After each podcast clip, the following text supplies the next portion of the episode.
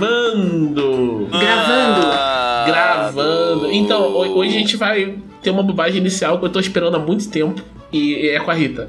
Queridos ouvintes da Dragão Brasil, eu tenho um Curioscat, né? Então você pode me encontrar lá em Curioscat barra Rita Isaka. Eu tenho o mesmo arroba em todas as redes sociais, eu consegui esse privilégio. E me apareceu uma menina que anda descalça. Mas essa menina, ela é muito intensa em andar descalça. Ela ela tem aulas de laboratório da faculdade em que ela tenta se esconder do professor pra entrar descalça. Ela anda descalça no shopping, ela foi descalça num show de não sei quem e eu fiquei. Descalço "Amiga, encheu muita coragem, né, cara? Se alguém pisa no seu pé. É muita Sim. coragem. Você nem E sabe aí? onde tá pisando. Exato. Eu já tenho algumas experiências descalça, porque eu fiz cosplay de Ellie, de Death Note, quando eu era adolescente.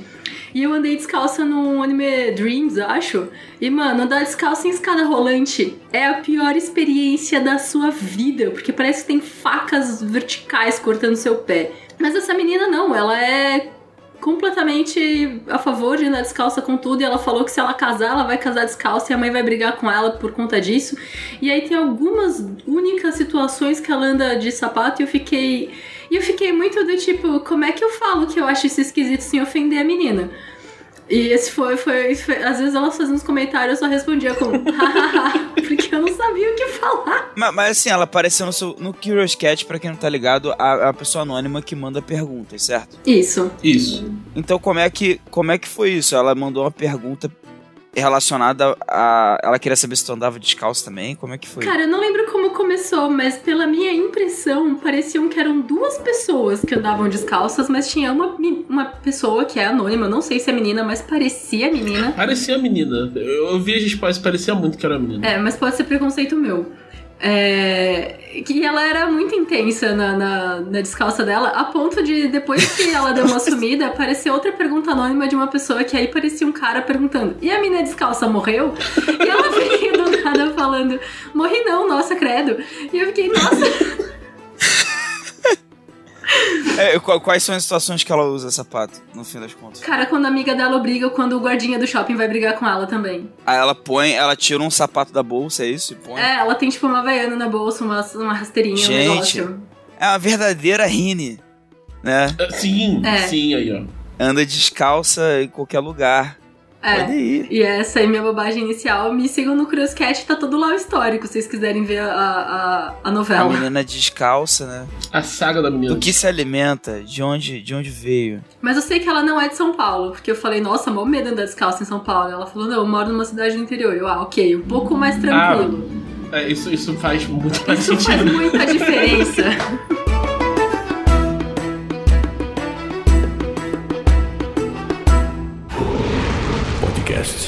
Dragão Brasil.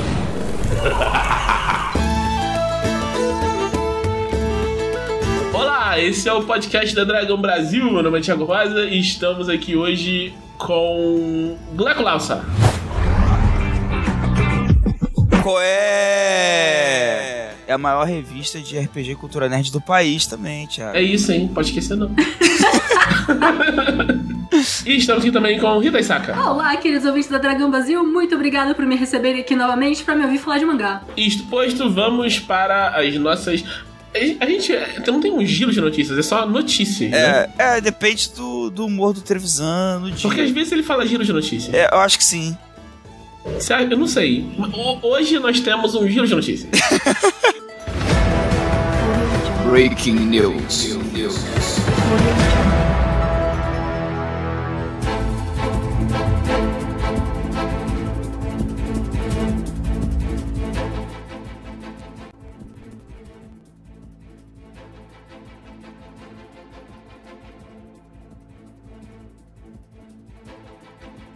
E vamos falar primeiro sobre a coleção Arton. Esse é o momento de agradecer todos os artonianos, todos os apoiadores, todos os mais de 4 mil apoiadores que chegaram junto com a gente e levaram a coleção Arton mais além. Batemos todas as metas que nós Todos Propusemos. os intensos apoiadores que bateram um milhão de reais antes de fazer dois dias o negócio. Sim.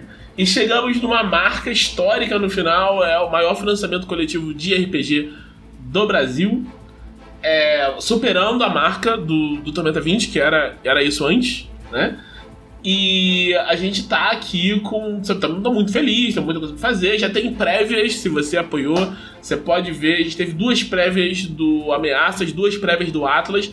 Tem um monte de conteúdo para você, são quase 200 páginas de conteúdo para você já dar olhando. É conteúdo preliminar, ainda tá faltando ilustração, ainda tá faltando revisão. Coisas vão mudar antes da versão final, muito conteúdo vai entrar ainda, mas você já pode ver como são esses livros que vão pautar o futuro de Arton daqui para frente.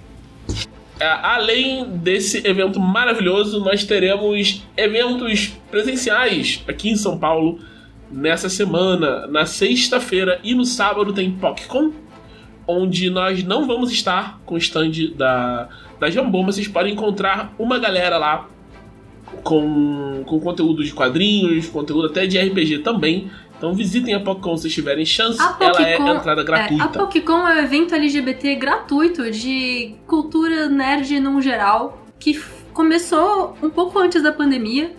E tem que chegar cedo porque ele lota a ponto dos bombeiros Sim. proibirem a entrada de pessoas. Então vocês têm que ir lá entrar e sair logo para as pessoas que estarem na fila poderem entrar também. Então, respeito aí, temos colegas e amigos que vão palestrar, tem mesa, tem gente de fora de São Paulo que vai vir vender adesivo. É sempre um evento super divertido, super relaxante, porque todo mundo lá ou é LGBT ou é aliado, e é sempre um ambiente que eu sempre me senti muito segura. É muito divertida a PopCon. Aí, ano passado foi um sucesso, né? Eu, tava, eu cheguei a tentar entrar, só que eu cheguei muito tarde. É, tinha uma fila imensa e tal, a galera esperando para entrar, assim. É, o pessoal que eu vi que foi lá dentro falou que tava muito legal. Então, assim, tem. Esse ano com certeza vai ser tão bom quanto ou ainda melhor. É, a primeira vez que eu fui, a fila tava dando a volta no quarteirão. E aí a gente foi na frente da fila ver como é que tava. E tava fechado, não podia mais entrar. E aí a gente desistiu e foi embora. Mas a gente passou, sei lá, uma hora lá na fila batendo papo com pessoas na fila e foi divertido também. Então, essas coisas. Sim, é, a galera na fila também interage boa. É, eventos em São Paulo às vezes são assim. É, nesse, nessa sexta eu vou tentar passar lá logo cedo, só pra passar e dar um alô pra todo mundo ver lá. Quem ficar até o final tem uma oficina de roteiro da, da Clarice, que vai ser muito bacana. Então, fiquem para assistir, ela vai estar ensinando as bases de como, de como fazer um roteiro, explicando o papel do roteirista, tipo, muito interessante o negócio. Eu, eu vi o planejamento da, da aula e é muito, muito show de bola. E no sábado e no domingo a gente vai ter a Diversão Offline, que é o maior evento de RPG e board game da América Latina. E nós vamos estar lá com um instante da Jambô, vai ter mesa de jogo, vai ter é, mesa ao vivo do, do pessoal do Pra Quem Gosta, vai ter presença de um monte de gente, é, vai ter um monte de, de, livros, vai ter os nossos lançamentos do ano. Se vocês não pegaram ainda, vocês podem ir lá. Se não pegaram o seu Blue Rose, essa é a sua chance de ir lá comprar o, o Blue Rose. Eu vou estar lá nos, nos dois dias, no, no sábado e no domingo, no stand da Jambô. A Camila vai estar lá também. É, não sei se vai ficar no stand da Jambô o tempo todo, mas a Camila vai estar no evento. Vai ter outros autores do Ameaças vão estar por lá também, o pessoal da guilda vai estar, a Momo vai estar lá, o, o Redzard vai estar lá, então, tipo, se vocês quiserem ver esse pessoal, conversar com eles sobre o desenvolvimento do Ameaças, é, é uma boa. É... E. Eu e o ah, Thiago vamos estar participando de uma palestra também na, no DOF na, no domingo, três e meia. Vamos falar, vamos estar apresentando os palestrantes para falar de cultura japonesa em jogos de videogame e RPG. Oh, que maneiro. Então eu tenho várias perguntas para fazer e algumas eu sei a resposta, mas outras eu quero saber a opinião dos palestrantes. Isso vai ser muito bacana. A gente vai estar com o Marcelo Cassaro, a, a lenda viva do RPG Marcelo Cassaro e com a Yui, que vocês conhecem de Oito Nuvens e que trabalha na Dumativa. A gente vai bater um papo com eles sobre a influência cultura japonesa no trabalho deles e no RPG e nos board games em geral. É, é o DOF é das 10 horas da manhã até as 8 horas da noite, de sábado e domingo.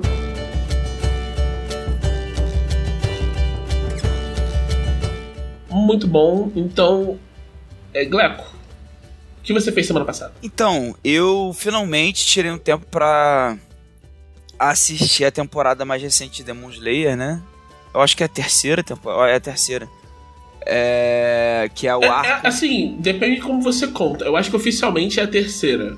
Mas a segunda temporada meio que são duas temporadas. É, mas você pode falar pelo nome, você pode chamar de a temporada da, da Vila dos Ferreiros, acho que era esse o É. nome.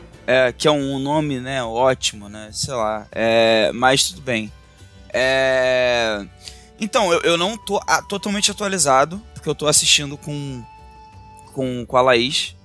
Tipo, a gente gosta de assistir Demon Slayer junto. E a gente não conseguiu assistir, ver todos numa tacada só, né? Eu devo colocar em dia essa semana ainda. É, mas a gente chegou bem perto do, do, do que já foi lançado até o momento.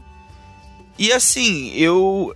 A animação tá absurda, né? Tipo, é um negócio inacreditável.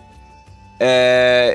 é- tipo, eu, eu, eu já tinha um tempo que eu não assistia Demon Slayer, então eu me lembrava que a animação de Demon Slayer sempre foi muito boa, né? Foi- sempre foi até meio fora de série, assim. E. Só que nessa parece que eles. Eles investiram mais, assim, tem, tem, tem uns. Tem, logo no começo da temporada, assim, para não dar muito spoiler, tem um lugar que tem várias escadas e várias brincadeiras com perspectiva. Ah, sim. Essa cena é, é, é muito boa. É muito E é até feita. engraçado, porque o mangá é. O mangá você lê o mangá e você fica, pô, tem potencial. Porque é, é, é feinho. Sim, É- sim. é- tem potencial. É, é tipo isso mesmo, o mangá é tipo isso mesmo. É, e, e, e não- cara, essa cena, essa cena toda é absurda. É, tem, tem uns momentos das lutas também que estão muito bem animados, assim. É, tem, tem, tem toda uma questão, tinha uma crítica na temporada passada que, que, que eu concordava, que às vezes o negócio era animado de um jeito tão, é, não sei dizer se frenético é a palavra, mas você ficava confuso com o que estava acontecendo, assim. Principalmente na batalha final da última temporada. É, tinha uma galera apontando isso, pô, ó, é, em termos técnicos a animação é ótima, mas a direção tá jogada pra tudo que é lado, não dá pra entender da onde vem o golpe, pra onde tá indo. Mas sabe que isso, isso é uma coisa que eu vi na época e eu pensei, ah, tá, tudo bem. Concordo. Aí depois, tipo, eu tava pensando, e o Zui, né, o personagem que tá nessas cenas em que, em que essas coisas acontecem, ele é um cara que quando ele luta, ele não se guia pela visão. Né? Ele tá se guiando pela audição. Então eu acho que você entra mais em tipo, qual é o espírito do personagem. Quando a coisa tá desse jeito, sabe? Você segue o ritmo, em vez de você tentar entender tudo que tá acontecendo. Eu não sei se é de propósito. Eu não sei se eu tô pensando, tentando justificar alguma coisa, porque eu gosto demais do Uzui. É o personagem favorito de Demon Slayer por uma margem, assim, considerável. E- e- Ele é um ninja não monogâmico, assim, tipo, pelo amor de Deus, sabe? Tipo, É, maravilhoso. é, é. Eu gosto bastante do Zui, mas a Shinobu mora no meu coração. Ah, Shinobu... tô- Cara, cara, tem vários personagens. O legal do Demon Slayer é... Eu não consigo escolher um até, é muito difícil. É, então, a minha mãe assiste Demon Slayer, sabia? E a minha mãe, ela só assiste coisas quando ela gosta das relações entre os personagens. Não é nem, tipo, tem um personagem que ela gosta. Ela gosta de ver a relação entre eles. E ela gosta de Demon Slayer principalmente pela relação do Tanjiro é, com a Nezuko. Sim. Hum. Que é então muito ele. É, fofo. o Tanjiro é um personagem de shonen diferentão, né? Porque ele é hashtag um bom menino. Demais, Sim. demais, demais. Ele é muito bom Fofinho. menino. Fofinho. Chega a menina de cabelo rosa peituda correndo com os peitos saindo e a primeira coisa que ele faz é pegar o kimono dela e fechar e falar: Moça, cuidado. Sim. Sabe, isso é diferente num shonen. É quase uma, uma inversão do, do tropo, né? De, de fanservice, né? Exatamente. No- normalmente o personagem ficaria é, ou com o nariz sangrando ou com. Ou ele, ela ia tropeçar e cair com os peitos na cara dele. Exatamente. É, É, então tem esses detalhes que eu gosto muito em Demon Slayer, mas a história, no geral, não tem nada de muita novidade. Não, aí, é, não. E aí é, é agradável de assistir, porque você senta na frente da, da tela e aprecia a animação e não precisa nem pensar muito, porque você sabe mais ou menos pra onde a história vai. Mas aí você se apega aos personagens e você nunca sabe se ele vai morrer ou não, e aí você fica, ai meu Deus, e agora? Aham. Não, Então, tipo, na saga do trem, o cara de fogo, o Re- Ren. Como é o nome é? Ren, Rengoku, né? O Rengoku você fala, não, esse cara não vai morrer, ele é muito foda. É, E sim. aí você fica tipo, ah, ah, ah! Então toda temporada você fica nesse, nessa, nesse fio dessa faca. É muito intenso. É, e, e o, o Rengoku morrer abre um precedente que é tipo assim, caramba, então agora toda vez que um Hashira aparecer, Ele provavelmente vai morrer. eu, eu não sei se pode morrer ou não. Então, no caso do Uzui, por exemplo, eu ficava assim, pô, se o Rengoku, que era um personagem muito maneiro, né, morreu, eu não sei o que pode acontecer. Porque assim, os protagonistas, você fica assim, ah, eles não vão morrer, pelo menos não tão facilmente, né, e tal. Mas você, é essa coisa, assim, você fica querendo até saber, você se envolve tanto que você quer saber como ele vai vencer, porque às vezes fica tão. É, você quer ver o que, que ele vai tirar da manga pra vencer, né? Mas o- esses secundários, você fica muito assim, nossa, será? Porque eles são muito fortes, mas ao mesmo tempo, o primeiro Hashira que apareceu na história. Não foi o primeiro que apareceu na história, né? Mas foi o primeiro que ganhou, assim, mais é, atenção da história num arco próprio, É, assim, né? eu não diria que foi o primeiro que ganhou atenção no arco, porque no arco anterior, tanto o Shinobu quanto o Tomioka, eles são essenciais no final. É, assim. e o Tomioka foi quem mandou o Tanjiro ir atrás da, de tudo, né? Se não fosse o Tomioka, o Tanjiro nem tinha começado essa jornada. Não, eu sei, mas tipo assim, tô falando no sentido de. É porque agora eu não me lembro realmente direito, mas no sentido de ter um arco que tem um Hashira que tá ali do lado dele. É, ele fica muito O mais todo. presente, isso com certeza. Isso, é, é. E aí. Enfim, aí é, ele ter esse desfecho, você fica assim, cara, a partir daqui qualquer outro secundário, mesmo que seja muito forte, é, é, a autora não vai ter. Até hoje eu não sei se é uma autora ou se é Ninguém um- sabe. Ninguém sabe. Ninguém sabe, né? Então, o fato de ter esses contra fanservices é um indicativo de que pode não ser um homem, mas não sabemos se é uma mulher ou uma pessoa não binária, não sei. É verdade. A verdade. pessoa que faz Dororedoro, a gente também não sabe o gênero, porque assina com a letra Q, né? O Ki Hayashida. Mas também não sabemos se é homem ou mulher, mas provavelmente Hayashida é uma pessoa não binária. É porque no, no, no caso do Demon Slayer, até o pseudônimo é, meio que não tem gênero, né? É, então. Definido. Não sabemos. É, assim, eu gostei bastante. Eu acho que o arco no começo é um pouco confuso. Tipo, é. Tipo.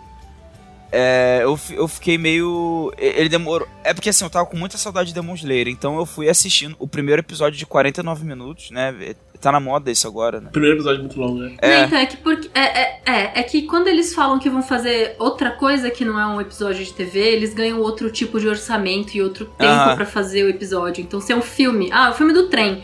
Filme eles ganham mais tempo, mais orçamento, então fica mais tranquilo pros animadores fazerem. Então, às vezes, Não, as e- empresas falam que vão fazer filme só pra dar tempo. Não, e esse episódio de 49 minutos é, é, é justamente onde tem essas cenas bem absurdas de, de animação, assim, dá pra ver É, que teve um. e ele, ele, Não ele que a qualidade caia depois. Também, né? tipo, inclusive É. aqui, ele passou no cinema aqui. Você podia ir ver. Não que a qualidade caia depois, mas dá pra ver que é diferente. Assim. É, o ritmo do mangá é meio ruim. Então, às vezes, você pegar um arco inteiro e fazer um filme funciona melhor do que você ter que fazer aquelas coisas semanalmente. Sim. Porque senão não ia acontecer nada no episódio, praticamente. É, e, e assim, é, eu, eu, eu acho que o arco ele começa de um jeito meio. N- não é ruim, não é, não é isso. Mas ele começa de um jeito meio confuso. Tipo, eu fiquei, eu fiquei um, um pouco nessa, tipo, pô, mas o que, que, que vai rolar aí? É porque o que Né? acontece? Se- O Demon Slayer, quando entra nesse arco, ele tá vendo de dois que são uma fórmula muito Sim. certinha. É a mesma coisa. O arco do trem e o arco do. Do Red Light District, eu não sei como falar português. É, eles são, tipo, iguais, tudo igual. Tipo, Aparece um, tem um lugar, eles vão no lugar, aparece um Hashira, você luta com o Hashira, procura o demônio, encontra o demônio, luta com o demônio, dá ruim no final, sabe? É, é a mesma coisa, os dois. E é uma missão que eles recebem normalmente, se eu não me engano. É, tipo, o vocês corvo têm que que ir no fala. lugar. É. É, nesse caso não é bem assim que acontece, né? É diferente. Porque o Tanjiro, o Tanjiro tá lá na. Ele tá lá na, na vila por um motivo X. E aí as coisas começam a acontecer de forma. Tipo, ele não recebe uma missão exatamente, né? As coisas começam a acontecer de uma forma espontânea. Aí a impressão que eu tenho é que a história se perde um pouquinho, ma- mas logo ela se encontra, assim. Ou, ou sei lá, talvez tenha sido justamente esse estranhamento de ser um pouco diferente dos outros arcos, talvez. Talvez, talvez seja bom que seja assim, então, no fim das contas. É, e, é, e é É. um arco sem Zenitsu e sem Inosuke. Que é uma coisa que muda muito como Caraca, você é sente as coisas acontecendo. É verdade, é verdade. É, é verdade total isso. E, e assim, a, Nezuko tá demais, tá incrível. O Tanjiro tá lá é, sendo um bom menino, como a Rita falou. Cada vez, a cada arco, ele, ele consegue ser um menino melhor. E, e o, o Demon Slayer, ele faz, ele faz muito esse rolê, principalmente com os Hashira, né? Que ele te apresenta o personagem e fica, ah, mó babaca esse maluco aí, né? Aí passa os dois capítulos você pensa, puxa, olha as coisas pelas quais ele passou, tadinho. É, eu até comentei num, num podcast antigo aqui, talvez num podcast é, da, da temporada passada, que eu, eu, eu, eu via no Tanjiro um personagem, é, não só no Tanjiro, como até em certos temas de Demon Slayer, umas coisas muito de. de budismo, assim, né? Eu não sei se eu falei isso num podcast ou se eu falei isso no Twitter. Mas, tipo assim, a, a, a empatia que o, que o Tanjiro exerce em relação até aos Oni, que são as criaturas que teoricamente é, são as criaturas pelas quais ninguém tem nenhum tipo de compaixão, nem, nem os próprios Oni têm compaixão por eles mesmos, num certo, num certo sentido, dependendo do Oni que você pega, né? É, é uma coisa, é, é uma coisa para mim quase religiosa, assim, é uma coisa absurda, é, é, espiritual, assim. Tá tendo meio que essa onda de mangás que tem protagonistas com um pouco mais de empatia. Então, o Sim. Tanjiro é um exemplo, mas o Bode de Ranking of Kings também é sobre isso. Ele toma Sim. decisões no final que você fica, nossa, eu não faria isso. Mas não é você, é o Bode. Ele que tem um Sim. coração enorme e ele que vai perdoar a doida do espelho, sabe? É, eu, eu, eu costumo lembrar de uma parada do Tanjiro, que, que ele me ganhou como protagonista. Eu já gostava, é um dos meus protagonistas favoritos de, de desse gênero de, de mangá e anime, né? Mas teve uma, teve uma parada no arco do trem que me pegou muito, assim. É, por- até por razões pessoais mesmo, do que eu tava vivendo na época e tal, as coisas que eu tava descobrindo e tudo mais. Que é tipo assim, no, no arco do trem, pra quem não tá ligado, é, pessoas comuns estavam agindo de forma violenta. Tipo, controladas pelo Oni e tal. Eu não me lembro se eram exatamente controladas, mas era uma parada assim. O Oni tinha poderes de hipnose. Isso, é. E aí tinha um maquinista do trem. E aí o Tanjiro vai lá falar com o maquinista, algum contexto desse. E o maquinista tenta atacar o Tanjiro e ataca, né? E perfura o Tanjiro com uma faca, alguma coisa assim. É, perfurante.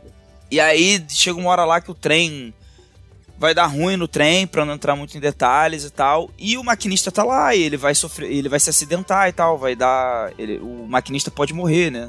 É, e aí, o, só que enquanto isso, o maquinista ainda está tentando matar o Tanjiro, né, no meio de- disso, disso tudo, né? E o pensamento do, do Tanjiro é, é- é legal que tem a contraposição do Inosuke, que é tipo assim, ah, ele, ele te atacou, cara, deixa ele morrer, né? Deixa ele lá. É, E o Tanjiro ele tem um pensamento nesse momento que é tipo assim, eu não posso deixar o maquinista me matar, porque senão ele vai se tornar um assassino. Tipo assim, cara, esse pensamento é, é de uma. É de um. Caraca, é, é de um. É de uma empatia. É uma coisa absurda, porque assim, é- não é pra preser- não é para preservar a própria vida que ele tá tentando impedir o maquinista. É pra evitar que o maquinista se torne uma pessoa, assim, faça uma coisa que ele vai se arrepender depois, né? Enfim, E que é legal ver como é que essas ações do Tanjiro influenciam os personagens ao Sim, redor. Então, sim. depois que o trem descarrilha, o Inosuke tá lá ajudando todas as pessoas a sair do trem. Ele fica, por que, que eu tô fazendo isso? Eu não quero fazer isso. Mas o Tanjiro vai ficar muito decepcionado comigo se eu não fizer isso. É, sabe? cara, é uma, é uma coisa assim, tipo, pelo, me- pelo menos na minha lente e tal, claro que é uma coisa muito subjetiva, mas é uma coisa muito de karma, assim, sabe? É, a, a percepção que o Tanjiro tem de certas coisas. É, cara, é, e não- essa não é a única coisa que daria pra traçar, né? É, com, com referências de budistas, eu acho. Tipo, o, o vilão do, do arco atual, ele tem um, um cetro que é muito associado a, a monges. É, não, esse cara tem uma temática budista muito forte. O, Sim, é, tem, tem toda uma referência temática e estética, né? De coisas relacionadas a budismo, assim. Mas eu acho que até na mensagem da história, em alguns aspectos, tem, tem, tem esse flerte, assim, tipo, o Ani do, do arco do Distrito da Luz Vermelha, né? Eu acho que é assim que fala, né, Thiago? Tem toda uma questão lá que ele promete é, reencarnar todas as vezes. Tipo, até ele conseguir matar Buda, uma coisa assim, todos de tanto rancor e ódio que ele guarda, sabe? É, o líder dos Demon Slayers, né, que é o, o homem que tem a cicatriz nos olhos, o cego, que é o, o, o líder dos Hashira, ele reen- reencarna, né? Ele tá, ele tá preso numa roda de karma pra derrotar o, o, O Musão. o Muzan. É, então assim, é, é muito. Dá pra ver, assim, muito evidente essa. Mas assim, eu, eu tô gostando bastante, a animação tá demais, a, a, a história tá muito legal. Sem o Inosuke e sem o Zenitsu, é, eu tenho a impressão que a Nezuko tá. ela tá tendo mais atenção, ainda mais depois do fim do último arco, né?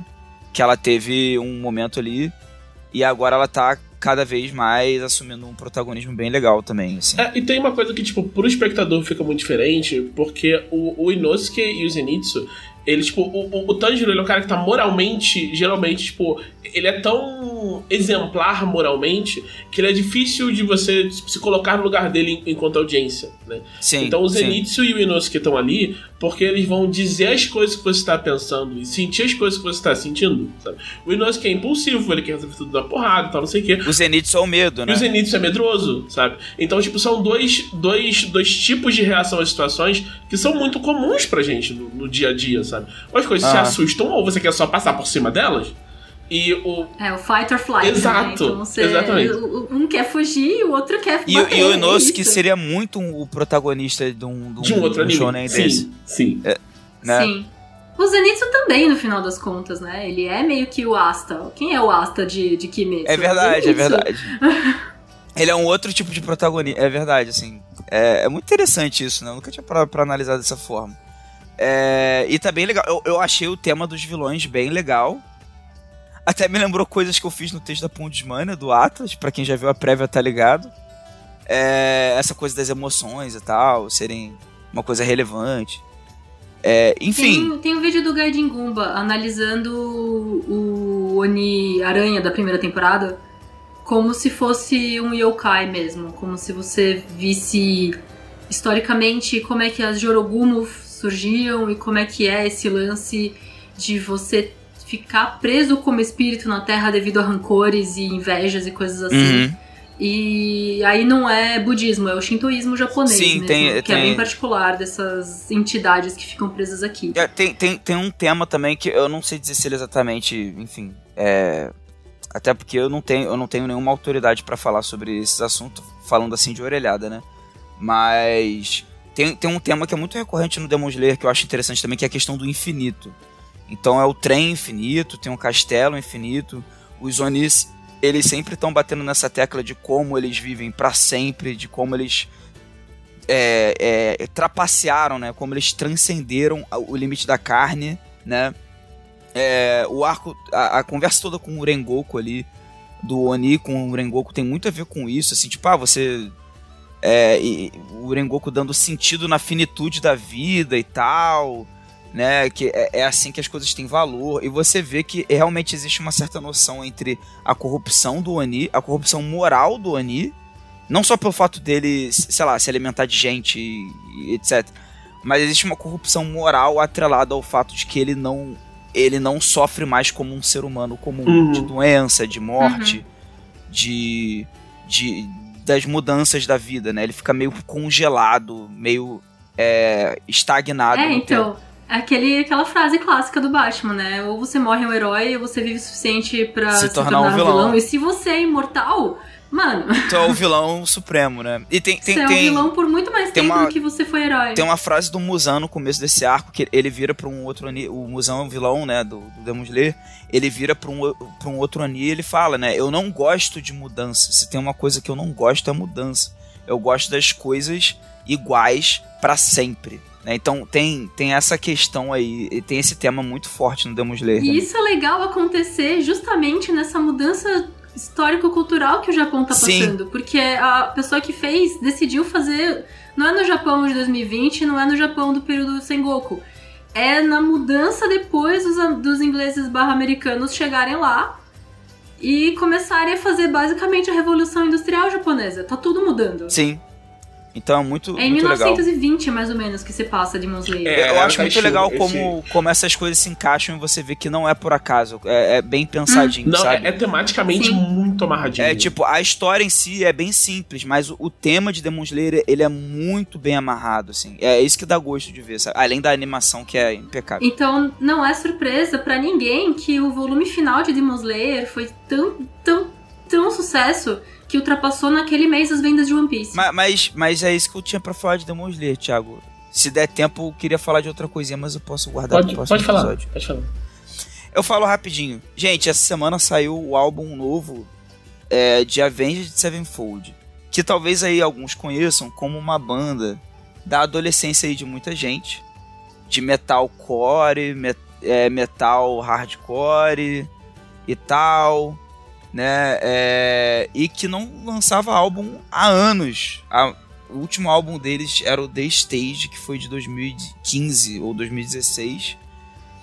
E esse álbum se chama novo, né? Se chama Life is But a Dream, Reticências. Só gente te interromper rapidinho, que você falou de como as pessoas têm percepção de Avenged Sevenfold. Eu lembrei de uma história da faculdade que, assim, é horrível, né? Porque acho que enquanto você tá em, em, em, banda, isso tira o pior de você, eu acho, tá ligado? Quando você tá tocando em banda e tocando em coisa underground e tal, isso, todos os seus piores instintos, eles afloram em, em relação à música, você julga muito a música que outras pessoas ouvem.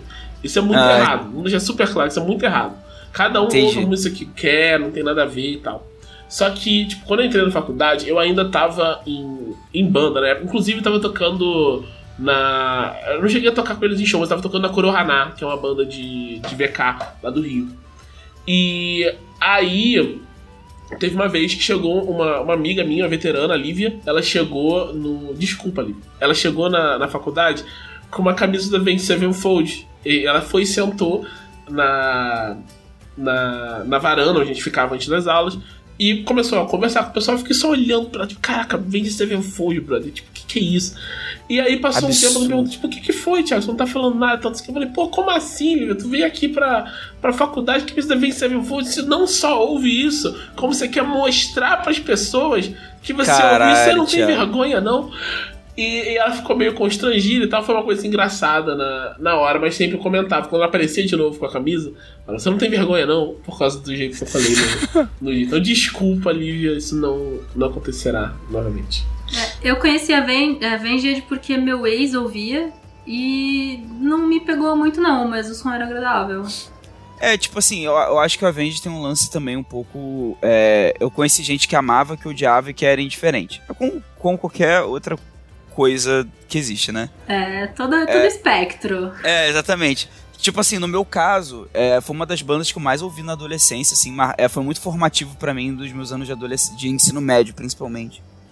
É, e assim, no, no, até no sentido de pertencimento, assim, que era tipo a banda que meu grupo de amigos todo era a banda que todo mundo mais ouvia. Tinha outras, tinha System, tinha.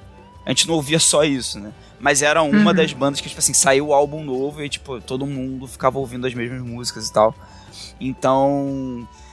É, depois da morte do baterista, né? É, que, é, que ele morreu super novo e tal, uma parada super trágica. É, é, a banda foi experimentando outras coisas, né? E, e, tipo, muita gente se muito fã de Avenged se perdeu ou continuou ouvindo, mas não era mais a mesma coisa, ou, ou aceitou a banda com as mudanças, tipo, não, mas é Avenged ainda, eu gosto tal. É, cada um foi tendo suas próprias opiniões, assim, ficou uma coisa meio divisiva, né? E esse, o que eu acho curioso é que esse álbum, ele, é, o The Stage, o álbum anterior, ele era tipo... É, não, a, deixa, estilo... deixa eu te interromper de novo, desculpa. Ah, tudo bem. você falou, tipo, baterista morrer e mudar muito o som da banda, e tipo, é, baterista é uma coisa muito fundamental em, em música, né? Tipo, é, é, o coração da. Não mais a gente tá falando de rock, né? O coração da, da banda é, vai ser o, o baterista e a bateria, né? E recentemente, tipo, possivelmente a maior banda de, de rock do mundo, Foo Fighters, perdeu o seu baterista no, no, momento. Verdade. E, e saiu o álbum agora recentemente também. E isso, e saiu. Eu não ouvi o álbum novo Foo Fighters ainda, eu tô assim. morrendo, sentindo uma dor enorme que eu não posso. Assim, mentira, porque se eu quisesse eu podia. Mas, tipo, eu tô ouvindo enquanto eu tô trabalhando e eu prefiro botar pra ouvir uma coisa assim, tipo, pra. Eu, eu só tô ouvindo a trilha sonora do Aranha Verso 2. É a única coisa que eu tô ouvindo. Sim. Eu tô trabalhando, põe pra tocar. Esse álbum do Foo eu quero parar e ouvir desde a primeira vez, tipo, prestando atenção e, e sentindo. Sim. Porque tá todo mundo elogiando muito e eu sei que foi. que é uma mudança muito grande, tipo. Porque pro. Além de ser a questão, tipo, perder baterista, não sei o que, é um negócio pesado pra a banda. Esse brother era, tipo, o parceiro criativo do, Dave Grohl. E ele ficou, tipo, destruído quando, quando ele faleceu, né? Então. Vai, vai ser. Esse álbum com certeza vai ser um álbum interessante. É, no, o, no caso do Avenged, o, o The Have, né? Que era. Eles têm apelidos, né? e- ele era tipo um- uma das cabeças mais criativas da banda também. Então você, você vê nitidamente sim a diferença da banda depois que ele morreu. É... Você ainda vê que é a mesma banda, sabe? Mas meio que fica parecendo que tá faltando alguma coisa. E aí vem. Eu, eu tenho um comentário também. Não importa se é o baterista, mas quando você trabalha com música, você é músico, você é, fala muito dos seus sentimentos através da música. Então, sempre que morre alguém da banda, o álbum seguinte Vai ser ser, um isso. álbum pra destilar o luto. E é sempre um álbum muito diferente, porque a banda não tá no normal, ela tá tentando lidar com a morte de uma forma muito pessoal. E sempre saem umas coisas muito esquisitas e é divisível pro fandom sempre, sempre, sempre, sempre. Tem, tem um- uma banda que eu gosto muito, Pennywise, que eles têm uma música que chama Bro Him, que é sobre luto. né? Eles lançaram um álbum, eu acho que é o Full Circle, não sei se é Full Circle, mas tem um álbum que lan- lançou uh, Bro Him, que é uma das músicas mais famosas deles, então não sei o que. Bro Him, pra você ter uma noção do quão, tipo, forte Bro Him é, é internacionalmente, tem uma música de torcida do Fluminense no ritmo de Bro Him. Então, tipo, é um negócio que transcende, tipo, rock, punk rock e tal. É, então, e aí várias músicas de luto acabam transcendendo a própria banda. Então, tipo. é, Tears in Heaven do Eric Clapton é uma clássica. O Wake Me Up When September Ends é, é tipo, mano, o cara falando da morte do pai. Já virou sabe, até meme, todas né? essas. Já virou até meme, tadinho. Mas. Morte é um negócio que pega muito as pessoas. E, e o, esse, o Pennywise fez essa música. E aí eles lançaram o álbum e passou poucos meses e o baterista deles morreu. Caralho. E aí eles regravaram a música com o Bro Him Tribute, trocando os nomes, que eles estavam falando de lutas sobre pessoas na vida deles individualmente, né?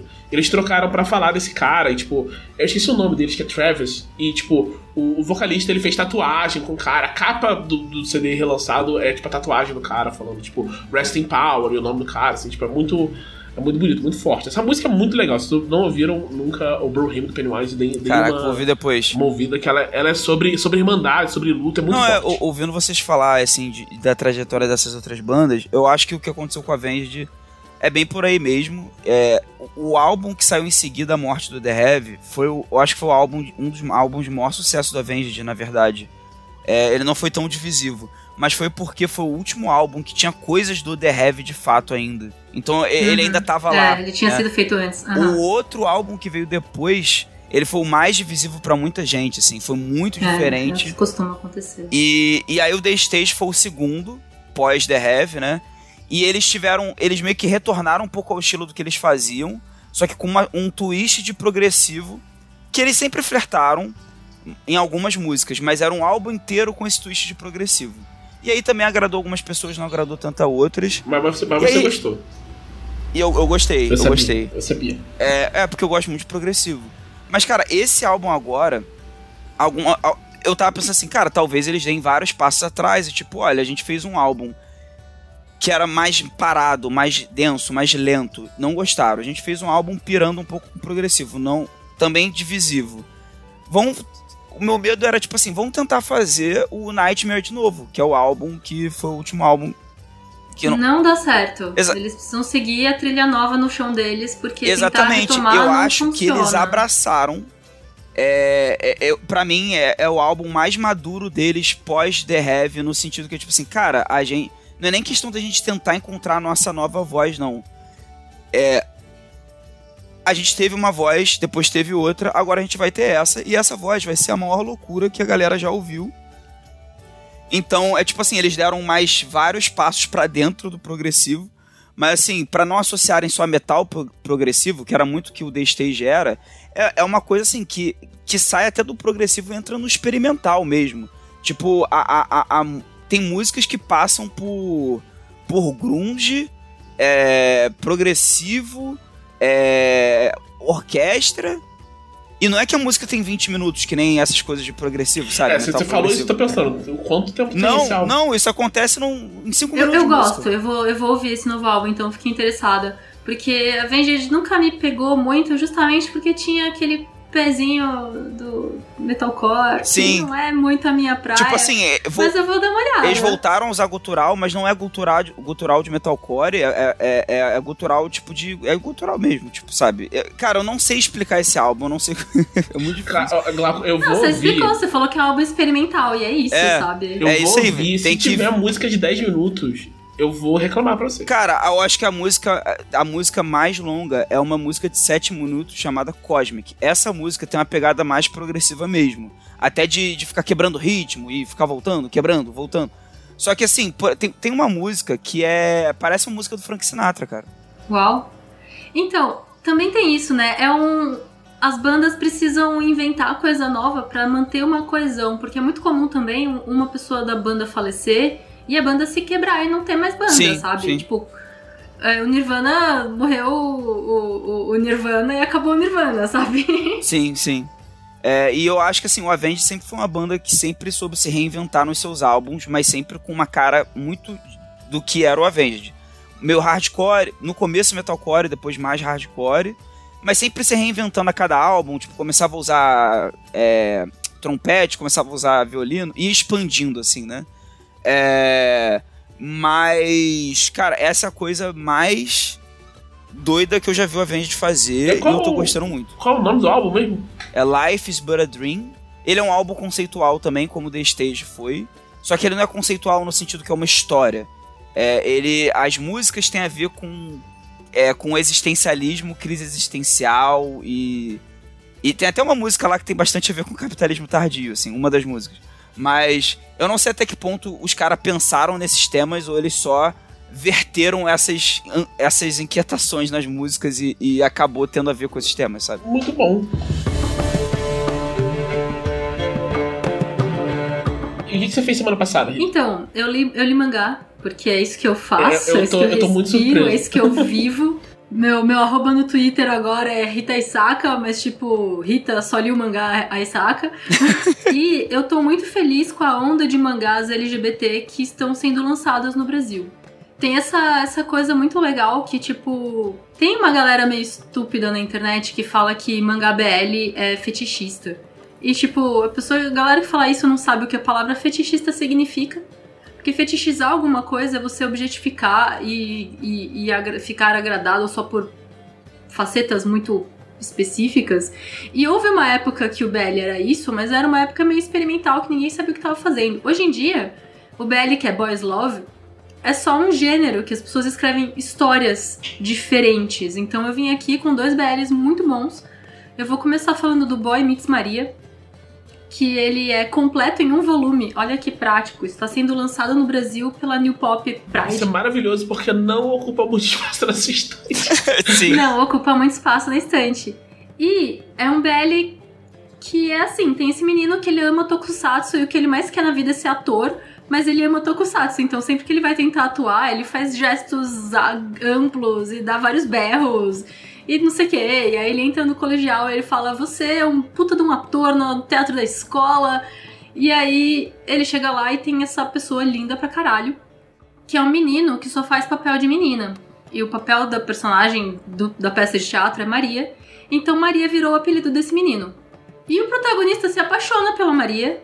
E depois fica com vergonha que Maria é um cara. e depois fala foda-se que Maria é um cara. E aí você vê a história da Maria, que Maria sofreu abuso sexual na, na, na infância. Caramba. Nossa, e ficou traumatizado e não consegue se apresentar como menino porque não se sente presente no próprio corpo por conta dessa sexualização que ele sofreu na adolescência. Meu Deus, coisa horrível. E ao mesmo tempo, o protagonista do Tokusatsu, tudo que ele mais quer é ser, ser um super-herói, porque ele tá super é, desiludido com o próprio pai. Porque o pai não tava lá no dia que a mãe dele morreu. Nossa. E aí você vai lendo a história e você descobre, o pai não tava lá porque o pai, o, o pai foi o cara que salvou a Maria e tava do lado da Maria quando chamou a polícia pra pegar o estuprador. Rapaz. Então, o menino perdeu o pai que não foi herói porque o pai tava sendo hashtag um herói de verdade. E aí você vai vendo a história dele se desenlaçando e é bom demais! Eu dei todos os spoilers, mas é porque não é sobre isso, é sobre a jornada deles, sabe? Sim, Mano, é bom demais. Infelizmente, No começo de 2020, a Peio, que é a autora, faleceu. Não sabemos de quê, mas provavelmente foi de Covid no começo da pandemia. Então, Boy Meets Maria é o, o, o opus de autoria de Peio e felizmente é num volume único e eu sou muito grata que a New Pop Pride lançou no Brasil pra eu ter em mãos, porque importar esse tipo de coisa é muito difícil. E é uma história fabulosa, o traço é lindo e você vai vendo as pessoas se conectando e todas essas partes sexuais não são extremamente explícita, né? Peio tem uma delicadeza nessa, nessa parte. Uma responsabilidade. Exatamente, uma responsabilidade muito, muito bem, bem feita. E você vai Você vendo sabe- na cara você dos a personagens demografia? dele se apaixonando. A demografia é pra maiores de 18 anos. Tudo LGBT é pra maiores de 18 anos. Ah, então deve ser Josei esse negócio. Se tiver escrito aqui, a gente descobre. Eu tô chutando aqui. Não sei. Foi lançado no Japão por uma revista chamada France Shoin Inc., que eu nem conhecia. Deve ser Josei. Tem jeito, tem todo jeito. E eu trouxe aqui também que eu li, e esse eu também recomendo muito. Galera da- que lê a Dragão Brasil e gosta de RPG vai gostar do verão em que o Ricardo morreu. O verão em que o Ricardo morreu é uma daquelas histórias que um amigo seu vai pra montanha e volta no dia seguinte, mas ele volta errado. Eita, É, é, eu, eu conferi aqui, achei na Wikipedia, de fato é Josei. É, mas ele volta errado como? É, Pilha errada? então, o primeiro capítulo começa nas primeiras páginas com o protagonista, que é esse menino de cabelo preto, que eu esqueci o nome, o nome dele é Yoshiki. E o Yoshiki está tomando sorvete com o amigo dele de cabelo branco, que é o Hikaru. E você vai vendo a cacofonia das cigarras japonesas no verão e. E eles estão tomando sorvete na beira da estrada. E aí o Ricardo tá falando várias piadinhas e, e o Yoshiki tá, tipo, desesperado e ele pergunta: é, Você não é o Ricardo, né? E aí o Ricardo chega e fala? Por quê? Numa página. E aí você vira a página e a cara do Ricardo começa a derreter. Eita, caralho. Que isso, cara? Porque o Ricardo morreu na montanha. Alguma coisa da montanha tomou o corpo do Ricardo e desceu a montanha. Nossa. E é cutulesco. Tem aqui o, o cartão, você compra a edição física, vem com um, um marca-página, basicamente. E a frente é o Yoshiki e o Ricardo, e atrás é tipo a criatura cutulesca que tomou posse do Ricardo. Que loucura. Nossa senhora. E essa criatura. Tu vê a capa assim, tu nunca vai achar que tem essa parada, É, cara. e é, é literalmente aquele trope do tipo, alguma coisa aconteceu e meu melhor amigo voltou errado. Não é. Não é- Sim. E tipo, parece Tipo um tudo changeling. certo, mas tá tudo certo e esquisito. E essa criatura tomou memórias do Ricardo e lembra do Yoshiki, mas ele tá vivendo a vida pela primeira vez, então ele come, sei lá, um croquete. E ele dá um berro de prazer, porque ele lembra pelas memórias do Ricardo como é que era comer um croquete, mas ele nunca tinha comido, ele fica muito feliz, então ele é quase uma criança recém-nascida. E o Yoshiki não sabe o que fazer com isso. Como é que. Como é que lida? Será que mais pessoas vão perceber? O que que tem nessa cidade? E aí você vai vendo que tem, tipo, umas conspirações de sacerdotes. Você vê que tem essa velha que ela já perdeu pessoas na floresta. E você descobre que essa criatura que tá no Ricardo pode ser meio que o protetor da floresta, mas todo mundo tem medo. E aí você tem esse terror psicológico, porque tudo isso aqui não é o framing, né, o enquadramento do, desse mangá não é um romance. É um, um pesadelo acontecendo, é quase um quadrinho do Junji Ito em alguns aspectos. Caralho. Mas você sente que o Yoshiki amava o Hikaru e nunca conseguiu dizer isso. E agora o tadinho. voltou errado. Caraca, cara, que situação. Que situação. Ele não é muito longo também, né? Ainda tá lançando, não sabemos. Mas até agora tem dois volumes e meio. E ele sai numa revista Senen, né? Então é, É, outro. Tem fofocas na internet dizendo que esse mangá ia ser mais gay do que ele é, mas como ele tratava de tópicos muito tensos, nenhuma revista LGBT queria. Então a, a autora, a Mukumo Kuren, mudou um pouco o roteiro pra conseguir vender pra uma revista sem nem, e aí tá dando certo. Mas tá sendo um dos mangás mais bem vendidos no Japão, desses nichos. Tá, tá indo muito bem. Mas conhecendo também, historicamente, né, o, o, tamanho de mangás LGBT, o comprimento deles, não vai ter mais que cinco volumes, não. É, a capa é muito bonita. Imagino que o. Sim. Seja assim, o traço também. É, o traço é lindo. E é um traço muito. As partes limpas são muito limpas, as partes corruptas são muito corruptas, bem jiu mesmo. Uhum.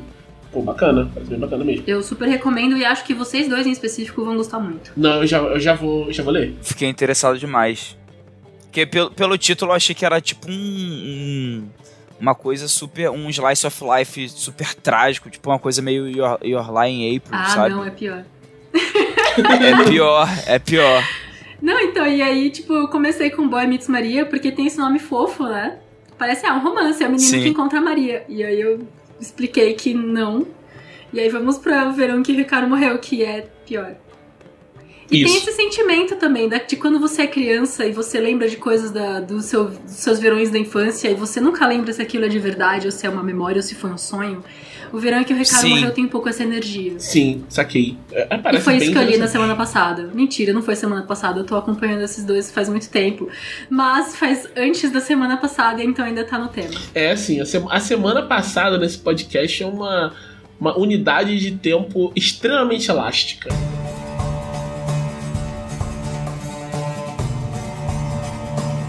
E você, Thiago, o que, que você fez semana passada? Então, eu li o mangá também. Eu, eu sucumbi ao meu vício em, em Yurmiko Takahashi. E eu não tenho nada a ver com eu, isso. eu descobri que, tipo, tem, tem esse mangá do Yurmiko Takahashi que eu já sabia que tava saindo. É Mao o nome. E eu tava assim, tipo, pô, legal, né? Temos um mangá da Rumiko Takahashi, mas eu não fui ler, não fui procurar para ler, porque, tipo, eu tenho muita preguiça de, de ler coisas que não sejam, tipo, acessíveis legalmente hoje em dia, porque pirataria dá muito trabalho.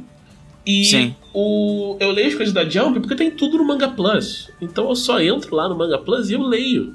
Muito fácil, muito prático. Funciona bem no celular. Então, assim, é só. GG. E eu não li por causa disso, né? Tipo, eu falei, ah, uma hora vai aparecer aqui e tal, não sei o quê. E aí, um dia, a Amazon me mandou uma mensagem assim: ah, Maô está em promoção. Eu falei, como assim Maô está em promoção? Aí, não, não, mentira, não foi isso. Foi tipo, mangás em promoção na Amazon. Eu abri, e aí o primeiro que apareceu era o volume 5 de Maô. Eu falei, caraca, tá saindo aqui? Tem cinco volumes já. E aí, o que, o que uma pessoa o que seria a coisa correta a se fazer? Você quer experimentar? Comprar o primeiro volume. Você compra o primeiro volume, aí você lê o primeiro volume, você diz se você gosta, ele diz se você compra. O que que eu fiz? Eu peguei todos os volumes que eu encontrei e comprei de uma vez só. Então tem, tem cinco volumes de Mao aqui. Agora você vai gostar. Agora, Agora não, não, tem, outra opção. opção. Mas aí eu fico com dúvida, Mao é tipo o rei demônio mesmo? Então, é o nome do cara. Eu acho que é uma brincadeira com isso. Em algum momento. E aí eu fui. Eu fui ler, né? Eu, eu li no, no, no, domingo, eu li o primeiro volume. E é, é isso. O Rumiko Takahashi é uma coisa que o Rumiko Takahashi é seu próprio gênero. Sim. Ouvinte, Existem... se vocês não lembram de quem é Rumiko Takahashi, ela fez Rama Meio, ela fez Inuyasha. E esses dois ah. são meio que importantes para o universo de Isekai e de Harem. Se não fosse ela, não tinha Isekai nem Harem. Vocês não vocês não estão ligados. É discutível se no Yasha é um, um Isekai? É discutível, mas meio que entra em vários tropes, o diagrama de Venn é quase um círculo, então a gente aceita. Isso aí. E tem, tipo, é, ela é muito prolífica. É, é prolífica que fala? Prolífica. É prolífica. A, a, a, Takahashi, assim, ela, tipo, ela fez vários mangás, vários mangás longos, e vários mangás dela foram adaptados para anime. Ela fez. Urusei o... Yatsura é dela também, que tá saindo anime agora, acho que acabou de acabar a temporada. E é o primeiro anime barra mangá que tem o protagonista. É, aqueles protagonista de harem, que é tipo um otário, e todas as garotas alienígenas amam esse cara e você não sabe por quê. Então, a Romiko Takahashi inventou esse trope. E tem. Ela fez o Meson e Goku e Goku antes também. Acho que o Meson e Goku é o que é mais distante do que era o Miki Takahashi hoje, assim. Porque é, ela, ela tem, várias, tem várias vezes que ela faz uma coisa pra tipo, se afastar do que ela fez antes. E, e no Yasha começa com uma tentativa de se afastar de Rama, né? O começo de Inuyasha... É porque Inuyasha depois vira muito igual Rama ao longo da, é, da história. Ele, ele fica meio episódico, né? Mas É. o final de Inuyasha é um final, o final de Rama não. Então tem essa diferença também. Tem, tem essa diferença. E, tipo, o, o começo de Inuyasha é, tipo, é, é muito violento, é, tem muito gore e tal. E isso depois vai diminuindo, vai ficando mais próximo de uma, de uma comédia. E quando vai entrando os, os outros personagens também, né? Os membros do grupo, vai ficando mais próximo de uma, uma comédia de costumes episódica. Só que em vez de ser de colégio, é, é na era feudal. E Yokai. É. E tem yokai, e tem um cara lá, um vilão, sabe? Uhum. E, e Inuyasha vai se transformando nisso. E o, o Mao, ele é parecido nesse sentido. Eu acho que ele é uma coisa influenciada por. É porque. não, Eu tenho que falar de outro mangá dela antes de falar de Mao. Porque entre Inuyasha e Mao, ela lançou Kyokai no Rine. Kyokai no Rine, eu acho que o mangá nunca saiu aqui. Não saiu, saiu Mas- tudo. Saiu? Ah, então beleza. Eu nunca li o mangá de Kyokai no Rine. Eu vi o anime. O anime saiu todo no Crunchyroll e o anime é muito bom, muito divertido, muito engraçado. Kyokai no Rine é tipo, ele. É, Inuyasha é uma história de ação que tem comédia. E às vezes tem mais comédia que ação. Kyokai no Rine é uma comédia que de vez em quando tem ação. E a ação é pra ser engraçada. E é, é tipo, uma. tipo Gintama? Tipo Gintama. Tipo Gintama. E é uma crítica ao capitalismo e ao estado econômico do Japão na época da publicação, sabe? Tipo, é- ela é toda sobre como é, pessoas na miséria fazem pra sobreviver. E o protagonista é isso, ele é tipo um um adolescente que é, é- está endividado por causa dos pais. E ele tem que se virar caçando, é, trabalhando como Shinigami de meio período pra resolver isso. Só que as ferramentas de Shinigami custam dinheiro, então é muito difícil pra ele fazer o trabalho e continuar tendo comida na mesa. Uhum. E é, ele é bem. Tipo, ele tem muitas coisas. Tipo, tem, tem é, até é, designs de personagem que a é- Takahashi é- repete. A uberização do Shinigami, é isso. Isso, exatamente. Sim. E tipo, porque tipo, o, o design do Inuyasha, do Rine e do Mal e do Rama é, é- é muito parecido, sabe? Os personagens são muito parecidos, a mesma estrutura que ela usa pra, pra todos eles. E isso não me incomoda, não. Tipo, eu acho ok. Não, então, ouvinte, se você não sabe muito de, de tropes de anime, agora você vai saber que todos os tropes de todos os animes ou vieram da Takahashi ou vieram do Gonagai. É isso.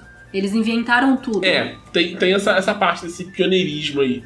E o, o Mao é meio que tipo. Parece que ela pegou uma- uma- os, os greatest hits dela mesma e, e- e jogou no, no mangá só, usando é, coisas que estão, sabe, trending. Então, tipo, ele é na era da Taisho, porque Demon Slayer é na era Taisho. Ah! Tipo, ele, ele não é na era Taisho, porque tem essa menina que ela tá na era contemporânea, mas ela vai pra era Taisho.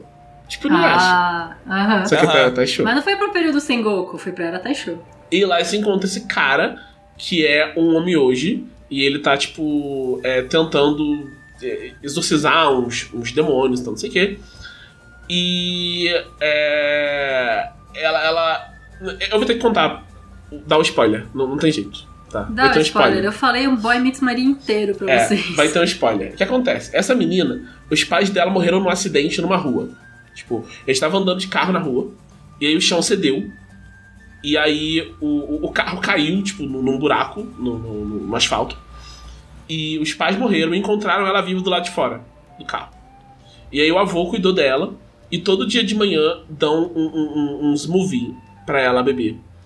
E é um smoothie muito ruim, mas todo mundo insiste. Você tem que tomar isso porque é bom pra você. Um suquinho verde bizarro. Isso. E ela, tipo, o, o, o anime, tipo, o anime, o mangá, ele, ele se esforça em te mostrar que ela tem. é- é- ela é medíocre, sabe? Essa é a minha menina medíocre, sabe? É- Ela é medíocre em tudo que ela faz. A Akane meio. A Akane, a Akane não. A Agome era meio medíocre também. Isso também. Tem sempre. Tanto que a primeira vez que ela tenta atirar com arco e flecha, todo mundo olha pra ela e fala, amiga, what the fuck, sabe? Mas a ela se Kikyo era a maior dedica. arqueira do Japão e você ainda tá tipo, que Ela se dedica e melhora, tadinha. Mas então, aí tem isso, e tipo, no colégio dela, falam que na rua onde os pais dela morreram, tem tido coisas estranhas, as meninas do colégio querem ver qual é. E, e essa é uma parte que eu gostei muito, porque quando tem esse tipo de coisa em, em mangá, é muito comum. é, ah, nossa, tem tal coisa e fulano pode não querer ir por um motivo pessoal, coisa assim. E, e geralmente rola um bullying pra, tipo, pra pessoa ir e o personagem vai a contragosto, né? Tipo, É, é muito comum isso acontecer. E em, em, em Mao, o que acontece é que, tipo, alguém comenta disso perto da, da protagonista. É Nanoka o nome dela. Alguém comenta isso perto da Nanoka. E a Nanoka fica meio, tipo, bolado, porque, tipo, estão falando de um lugar muito traumático para ela. E aí as outras meninas falam, pô, cara, não fala essas coisas perto da Nanoka. Porque, sabe, é, é muito ruim para ela. E aí falam, pô, Nanoka, a gente vai lá e tal, não sei o que. A gente super entende se você não quiser ir, porque a gente sabe que é ruim para você. Então você não precisa ir se não quiser. E ela, ela mesma chega e fala: Não, eu vou, porque eu acho que eu preciso começar a superar isso. Uhum, legal. Tem, em Sailor Moon tem uns detalhes assim também que eu gosto muito. Tem um episódio em que uma menina se declara pra Serena. E ao invés de ficarem, tipo, e o lésbica quer, quer, quer zoar a menina por ser lésbica, a, a Serena pega a cartinha e fala: Pô, desculpa, eu não sou lésbica, mas que bom que você teve coragem de me dizer isso. E é muito fofo, sabe? É, Sim. Ela é a Sailor Moon, é pra ela ser a representação do amor. Por que, que ela vai fazer bullying com a menina porque ela é lésbica, sabe? Não faz nem Exatamente. sentido. Então eu gosto dessas quebras, desses. desses arquétipos que são repetidos, porque às vezes eu sinto que os japoneses meio que se adequam a esses arquétipos. Não sei. A gente vê. E, e aí, tipo, ele, elas vão lá no, no lugar. É tipo, é um shopping, eu acho, um negócio assim. E é, tá abandonado o lugar. E aí as meninas vão andando e falando, tipo, ah, dizem que ouvem coisas estranhas aqui e ninguém ouve nada, mas a Nanoka ouve. Ela fala, tô ouvindo um negócio esquisito e tal. E ela vai seguindo esse som esquisito, ela passa por um arco. E quando ela passa por esse arco, ela chega na Era Taisho.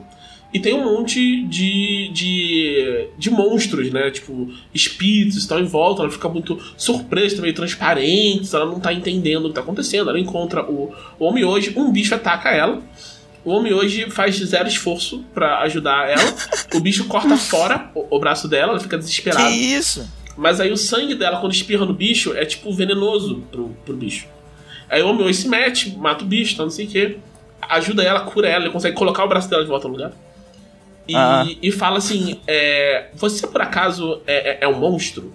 É a caixa o termo que, que ele usa. Você por acaso é um monstro? Ela, tipo, não, eu sou só uma menina. Aí ele fala: Tá bom então. E aí ela volta pra casa. Ah, e ele fala: Eu tive que te curar e tal, não sei o que, eu usei umas paradas pra tipo, te purificar. Ela volta pra casa e todo mundo ficou, onde é que você tava? Ela ficou uma semana fora. Ela acha que ficou uma noite fora, ficou uma semana fora. E todo mundo fica tipo, nossa, que não tava? Ela falou, nossa, que coisa louca, né? Aconteceu algum negócio. Enfim. E ela vai, tipo, ir pra escola normalmente, também atrasada, como sempre, também acontece sempre. Com a torrada na boca. É. E Exatamente. ela começa a correr. Só que ela corre, tipo, bizarramente rápido. E ela pula por cima de um prédio, coisa assim. E ela, tipo, definitivamente não é mais uma menina medíocre. e, e ela. É, o pessoal fica assim, quando ela volta pra casa, o avô fica meio, o que tá acontecendo com você e tal, não sei o quê. Ela fica, ah, não sei. Ele não fala. Tipo, ninguém falou isso ainda no primeiro volume. Mas já, já dá pra entender Que ela é alguma coisa Ayakashi. é, eu- o que eu acho que aconteceu é é uma coisa meio parecida com a coisa do, do, do, do Ricardo. Que eu acho que ela morreu. sabe? Ela E ela morreu voltou errada. Uhum. e um, um Ayakashi tomou o lugar dela, tendo as memórias e os sentimentos. E o avô faz esse, esses movie pra ela que suprime as habilidades dela de, de Ayakashi, suprime Demônio. tudo. Aham. E isso pra mim, eu pensei, pô, isso parece muito uma, uma coisa tipo de como gerações mais novas lidam com gerações mais, mais velhas, porque tem alguma coisa na Nanoka que é especial e estão suprimindo tudo que ela tem de especial pra ela se encaixar na sociedade. É, é um sentimento muito japonês, sabe? Nossa, tá tendo. Eu vi, eu vi uma, uma manchete que eu não li com muita atenção a, a notícia. Mas aparentemente tem muitos jovens japoneses de, sei lá, 15 anos morando na rua. Caralho, Porque eles brigam com os pais e eles saem de casa e os pais não vão atrás. meu Pura Deus. simplesmente. Então Gente. tá sendo meio que uma crise Geracional séria em grandes séria, centros né? urbanos. É. Porque a criança, sei lá, eu não quero ser médico, eu quero ser artista. O pai fala, não, você vai ser médico, e a criança sai de casa, os pais não vão atrás, porque seria humilhante pedir pra criança voltar pra casa. Tem uns lances. Tem uns traumas geracionais particulares do Japão, porque é uma sociedade. é, como é? Não é comunitária, é Coletivista. coletivista, isso. E aí tem que estudar tendo esse ponto de vista, né? Quando você vai ver. Ah, Eu não sei até que ponto também tem é, a questão da ocidentalização, né? A... É, eu não sei o que meus preconceitos ocidentais me fazem sentir quando eu leio essas notícias e fico, ué. Mas como ah, é não, que seria é, tem, tem isso também. É. Mas eu tô me referindo ao fato do, do Japão, enquanto país, ele passa por um processo de ocidentalização também que, que entra em choque. Tipo assim, essa questão geracional parece muito forte pra mim em histórias assim. Principalmente quando envolve viagem no tempo. É porque você tá indo pra um Japão que era pré- pré-contato com o Ocidente e as Uhum. coisas. As coisas eram mais mágicas. Eu, eu não sei até que ponto dá pra gente analisar, assim, nesse nível de, de in- inconsciente do autor, né? Mas. Mas tem, tem uma questão, assim, existe uma questão mesmo em, em várias E obras. como a taxa de natalidade do Japão tá muito baixa, as pessoas vivem até muito tempo, tipo, sei lá, a expectativa de vida no Brasil é, sei lá, 80 anos, no Japão vai ser 95, sabe? As pessoas vivem muito. Demora muito pra tudo mudar um pouquinho, Sim. sabe? Todas as questões sociais do Japão são meio enrijecidas. Uma amiga minha tá morando lá, pra ela saber quanto dinheiro ela tem na conta, ela tem uma cadernetinha de papel que ela Nossa. vai na, na, na- no caixa eletrônico, digita as coisas lá das- da conta dela, e o caixa eletrônico imprime a caderneta e ela tem que tirar a caderneta e ler no papel quanto dinheiro ela tem na conta. Maravilhoso. É assim que. Sabe, é assim que funciona. Em Tóquio tem várias vending machines pra você conseguir tirar dinheiro, mas em outros lugares é só dinheiro com dinheiro. Não tem isso aí não de passar cartão, não existe isso. Surreal. Tecnologia. E aqui tem Pix, né? Acho, acho bizarro Não o, tem o Pix. quanto o, o quanto o, o, o Pix é, é um negócio que, tipo, é, é, é muito prático e só tem aqui, sabe? É, pi- Pix, Pix e urna eletrônica. Nos Absurdo. Estados Unidos não tem transferência de conta pra outra conta. Não dá pra transferir dinheiro da minha conta pra sua conta. Você tem que inventar um jeito de conseguir transferir pro PayPal e do PayPal eu mando pra você. Por isso que o PayPal fez sucesso. É pra gente, pra gente fazer pagamento de licença pro exterior. É sempre Nossa, parto. o Brasil é tipo, passa seu Pix e aí já foi. Já, já, Já foi na hora. já Você já pergunta se você quer o comprovante, porque já foi. Pix é uma coisa maravilhosa. Mas então, o Mao é isso. Tipo, tem, tem esse negócio. O, o, o homem hoje ele tá correndo atrás de um, um- um demônio gato que amaldiçoou ele. O homem hoje tem quase mil anos de idade. E ele, é- ele é meio moralmente apático, assim. De um jeito que geralmente são os vilões de Miku Takahashi que são, assim. Os vilões são aquele, tipo. É. Anti-herói, né? Anti-herói. Tipo o Sesshomaru é meio assim. é, tipo né? Sesshomaru. É, mas tipo, eu tenho uma dúvida, uma dúvida que sempre me pegou em Inuyasha, porque Inuyasha, a Gomi volta pro passado uns 600 anos atrás, no período Sengoku, que é o ápice do período feudal japonês, e tem lá vários yokais, incluindo, por exemplo, o Sesshomaru. O Sesshomaru não conseguiria viver 600 anos e tá aqui agora? Como assim o Sesshomaru morreu nos últimos 600 anos? É, não faz sentido É isso. ou, é, ou alguma coisa que os yokai não existem mais no presente, porque. Tá bom, o Sesshomaru morreu na Segunda Guerra Mundial? Como assim? Não sabemos. E no caso de, do, do Mao, é, é tipo 100 anos de diferença. Exato, então é ainda mais esquisito. Mas se os espíritos agora perderam um pouco a forma física, eles são. As Ayakashi são mais fantasmas-like do que monstro-like. Aí ok, aí eu já aceito mais. Pode ser, porque né? perdeu-se um pouco a espiritualidade com o mundo tecnológico. Até aqui mesmo no Brasil, você não vê tanta história de lobisomem no meio da cidade de São Paulo. Você tem que ir pro interior, aí você vai no matinho, você ouve uns negócios no mato e fica. Monstro. No, no, no Japão tem um negócio muito, muito tipo, bizarro, porque era muito. Essa crença no sobrenatural era uma coisa muito arraigada na, na, na cultura, né? Todo mundo meio que entendia, tipo, por causa do shintoísmo e tal, não sei o quê. Que, tipo, tinha espíritos, não sei o que, a pessoa chama raposa, se você deixar muito tempo a raposa aí, vai criar uma casa nova e tal. Era uma coisa meio comum, sabe? É Até uma coisa que... da natureza até, né, num certo sentido. Isso, É, isso, é. era considerado natural. E aí, com a ocidentalização, com a industrialização e tal, o, o governo decidiu que isso estava atrasando o, o progresso do, do país. Então eles estabeleceram um decreto, tipo, é uma lei, que diz não existe yokai. Sabe, é uma lei. É, com a autoridade do imperador, que é descendente. E É aí, como se ele tivesse assim, acabou os yokai na Terra. É, com a minha autoridade semi-religiosa, que acabou E os tem, yokai. tem um cara, esqueci o nome dele, mas o apelido dele era Doutor Yokai. Que ele hum, tinha a função de ir em, em lugares e desacreditar dessas lendas. Ele tipo, explicava por que tal coisa estava acontecendo e tal. Ele prendia a gente, matava a gente. Ele era um monstro, assim. Ele não era um cara legal, não, sabe? Que isso, Era tipo Inquisição, tá ligado? Ele ia nos lugares, tocava o terror pra falar, não tem sobrenatural, sabe? E é, é uma coisa meio assim, é, tem toda uma tentativa, né, nesse, nesse período. Não foi, não foi só isso que, que foi feito, né?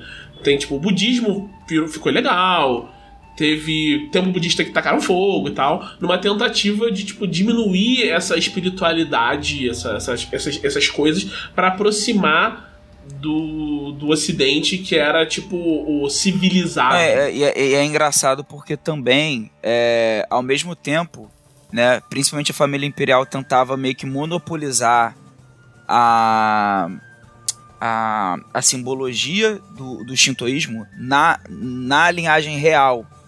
Então, se eu não me engano, um dos motivos para desacreditar outros kami e outras coisas era até para dar as coisas assim, não, porque é o imperador, sabe?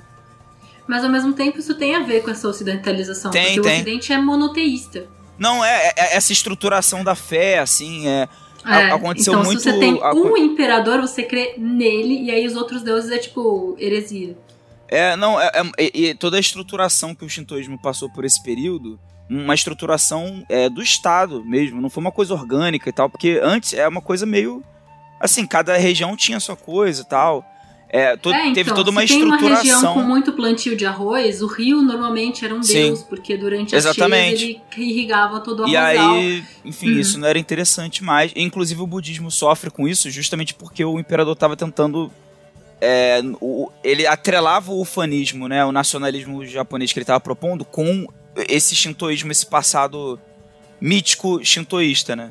É, Mas é isso aí, ó. Um É Japão. Cast. Aqui, tem- aqui tem cultura. Vocês, Aqui tem cultura. vocês ficaram sabendo aqui primeiro.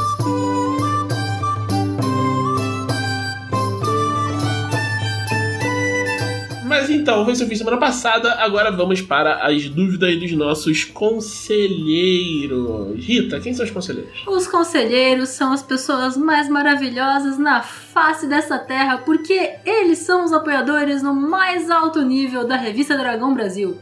Eles pagam 20 reais por mês, é isso? Pra ter acesso ao melhor grupo do Facebook, porque o Facebook está morto, mas tem o grupo dos apoiadores da Dragão Brasil.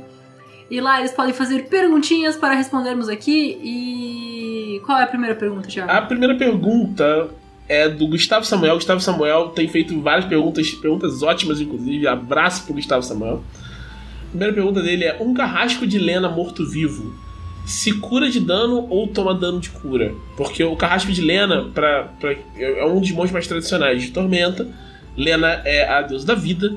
E o carrasco de lena ele só toma dano de cura. Quando você cura um, car um carrasco de lena, ele toma dano. Agora, se ele for morto-vivo, acho que aí, tipo. Ele vai continuar tomando dano de cura, na real.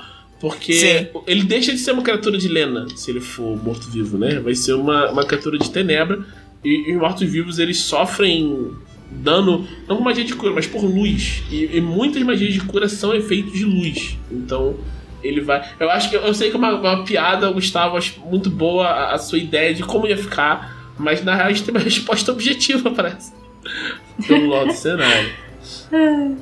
Tem outra do Gustavo Samuel. Em um Mario Kart de Tormenta, quais seriam os itens disponíveis? Vamos deixar cada um fala um item pro, pro Mario Kart de Tormenta, tá? O casco azul, que é o mais forte, né? Seria o martelo do arsenal. Ok, bom, bom, bom. Boa. É. Hum, tô pensando aqui. Tem aquele que solta um relâmpago e todo mundo diminui, em vez de todo mundo É, é um diminuir. raio. É um raio. Vai virar uma área de tormenta. É isso. A pista vira uma área de Ah, tormenta. é, tempestade, né? Pô, legal. Eu acho que, que, que o cogumelo seria alguma coisa da. se- Seria algum cogumelo da Pundismania lá. Mas o que, que ele faz? É. Ele faz tu ficar doidão e perder. ok. É um cogumelo ruim. E aí, é, é, não é ao um invés de ter, tipo... é, Ao invés de ter um Goomba te, te pescando da nuvem, vai ser a Nier. Muito bom, muito bom. O Gustavo Samuel também pergunta: o equivalente ao pé de atleta artaniano é o pé de aventureiro? Pô, agora é, tem que ser. Não, não, porque o pé de atleta é uma doença, então você começa a ter uns pés de, de tormenta mesmo. Nossa, Pé de tormenta. Pé de Pé tormenta. de tormenta. muito bom. Mais uma do Gustavo Samuel. Um personagem da nova classe de Tormenta, místico, que seja mais novo, seria um jovem místico. Sim. Sim, seria. Sim, ele gosta de signos, cristais e incensos. E taru. Jovem, jovem, não, é, rapidão, é porque o Ronaldo Filho complementou. Jovem poderia ser uma origem. Além disso, poderiam ser criadas distinções gratiluz e as distinções, e a distinção que vem de arte na praia. Muito bom. Sim, jovem muito não bom. precisa ser uma origem, tem regra alternativa de idade, então teoricamente você pode criar um jovem místico, né? Me ocorreu isso agora. Você pode. É só você usar a regra alternativa de idade, escolher a, a, a faixa, a faixa jovem e pegar a classe mística. Aí, a... mais uma pergunta do Gustavo Samuel. Qual personagem de RPG de vocês mais faltou na terapia? Olha, Hum, pra mim, é uma resposta muito clara. É o Elegortão, meu personagem do nossa, esse O personagem. Elegor não teve nem 10 minutos de terapia, ele precisava muito. Olha, o Glauco mestrou pra mim as oito nuvens É e vocês viram ao vivo a sessão de terapia do meu personagem, É traumatizando o personagem do Glauco.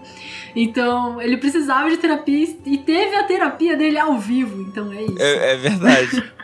Cara, é um personagem que eu criei, mas eu ainda não consegui jogar com ele pra uma mesa minha pessoal. Que ele é tipo um. É que eu me esqueci o nome. É, é, é uma mesa de Pathfinder e tal, uma raça lá que, não, que eu não me lembro. É ele é tipo um Frankenstein, tá? Só pra me fazer entender. Ele é tipo um golem meio morto-vivo e tal. O monstro do Frankenstein. É um monstro do Frankenstein, exatamente. É, e, e, pô, ele é o cara que mais precisa de terapia mesmo. Porque ele, ele é um cara bem assim. é, como é que é o termo? Não é exatamente nihilista. É misantro, misantropo, né? Ele, ele meio que. A ideia dele é que ele odeia, assim. A humanidade, no caso, engloba todas as espécies que Odeia existem. né? gente. É, é, odeia gente, ele acha que ninguém. Que tá tudo errado, os deuses é tudo. Se eles existem mesmo, é tipo. Isso é uma piada de mau gosto, o que eles fizeram quando eles resolveram criar o, o mundo e tal. Ele é um cara bem assim, bem pessimista pra baixo mesmo, assim. Ele é um cara que seria legal buscar uma terapia, assim. Ok. Bom, a última pergunta do Gustavo Samuel é de em universo paralelo do legado do ódio, algo tipo o legado do amor. Qual seria a contraparte mais bizarra dos aventureiros? Ele, menciona a Selena como devota de Wina, o Laos elfo de Tiates. É o Fugitiate. Cara, ele já, já levantou muito a barra aqui, porque Pô, elfo de Tiate, elfo Laus de Tiates é muito bom, porque, tipo, o Rini como contraponto do elfo, do elfo. Tiates como contraponto do oceano funciona. Sim. Então, pô, não sei. Eu acho que o, o, o Papi, como. Eu ia falar Papi de volta de Mará, mas aí tem muito a ver, porque Mará é deusa do amor também. O Papi tá distribuindo amor aí pro Arthur. Tenebra. Tenebra, Um Papi talvez. devoto de Tenebra, acho que seria um Papi mais soturno e tal, seria bem louco. E, e eu, eu não acho que a Selene seria devota de Mina, não. Eu acho que seria Selene ateia. Selena Teia, Selena Teia seria. Porque, assim, é, é a ausência da fé mesmo. Porque a, a Selene é só fé por Aharadak, tudo bem, mas pra ser o oposto, ela teria que ser Selene ateia, que eu não acredito em Deus nenhum. Concordo. Acho, acho que é isso. Acho que temos isso. Obrigado, Gustavo Samuel, por suas milhões de perguntas. A, a Daniel ia ser uma Bugbear, provavelmente, né? Sim, sim. Bugbear Guerreira. Bugbear guerreira, ou que usa ou que usa coisa de magia de luz. De, Ou Paladina, Bugbear Paladina. Bugbear paladina. Boa. Vai ser show. Então, César Henrique. César Henrique diz: Amados Dragoncasters, Trevisan vai ficar muito feliz que ele chamou de Dragoncasters. A Rita, não sei se a Rita tava sabendo ainda, né? Inventaram esse nome. Esse, esse nome Dragoncasters, o Trevisan adorou. Aí sempre alguém fala Dragoncaster, ele fala: ah, abraço pro César Henrique. Adoraria continuar acompanhando os mesmos ao vivo, mas o trabalho e os estudos deixam pouco tempo viável para assistir ao vivo ou as gravações. Vocês pretendem em algum momento transformá-las em áudios e trazê-las para alguma plataforma como Spotify? César, isso é um pedido recorrente, tem muita gente que falou, mas tipo, o, o esforço que você precisar para fazer direito, porque assim, não é só pegar o áudio e jogar lá, né? Tem que editar, tem muita coisa que é mais tranquilo você fazer isso no ao vivo, porque a gente tem pausa, faz piada e tal, não sei o que, que não vai funcionar quando se for só um, um áudio Uau. direto. Tem que ter uma edição, tem que ter uma sonorização maneira e tal. E a gente não tem recurso pra fazer isso por enquanto pras, pras mesas, É. mas é uma ideia. Se você quiser, você pode ver o QuestCast e comparar como é que é um dos vídeos que a gente sobe da live da gravação no YouTube e ver como é que fica o episódio depois que a gente edita. É bem diferente. É, então, tipo. Porque é um baita de um trampo. É, é um baita de um trampo e, tipo, quem, quem faz bem feito, o pessoal do, do QuestCast sabe o, o, o, quão, o quão difícil é, né? Então, tipo, por enquanto a gente não vai fazer, mas é uma coisa que, sim, já, já foi levantada, assim. Quem sabe um dia, né? Mas esse dia não é hoje. Tem também o Guilherme Martins Alves, tá falando, confio no financiamento, quanto vocês achavam que o financiamento coletivo iria alcançar? E qual a raça mais esperada por vocês não ameaças. Cara, é, eu tenho uma parada assim, eu sou muito rato de financiamento coletivo, eu falo muito isso, eu acompanho muito financiamento coletivo de RPG. E eu, eu, eu costumo me gabar muito de. Quer dizer, antes do primeiro financiamento T20, eu já me gabar muito que eu nunca errei o resultado do financiamento, sabe? Eu conseguia dizer na primeira semana se ia bater ou se não ia bater, e quando faltava, tipo, quando tava mais ou menos na metade, eu dizia qual ia ser a arrecadação final e eu nunca errei. Aí o primeiro que eu errei foi o T20. T20 eu não sabia o, o impacto que ia ter. E agora na coleção Arton, eu achava que eu tava mais certo, eu acertei quanto ia bater na primeira hora. Então eu pensei, ah, eu acho que eu sei quando vai arrecadar no final. Só que eu tinha é, chutado um valor que a gente já passou. Então eu já errei a arrecadação final uhum. da coleção Arton. Então tipo, eu espero que eu continue, que continue me fazendo errar, porque eu tô sempre errando para menos em relação é, é isso aí. aos financiamentos. Mas você, Glau, quando você, quando você achou? Uh, Cara, eu não fazia a menor ideia. Eu nem tentei chutar, na verdade. Porque eu sabia que eu ia errar por muito.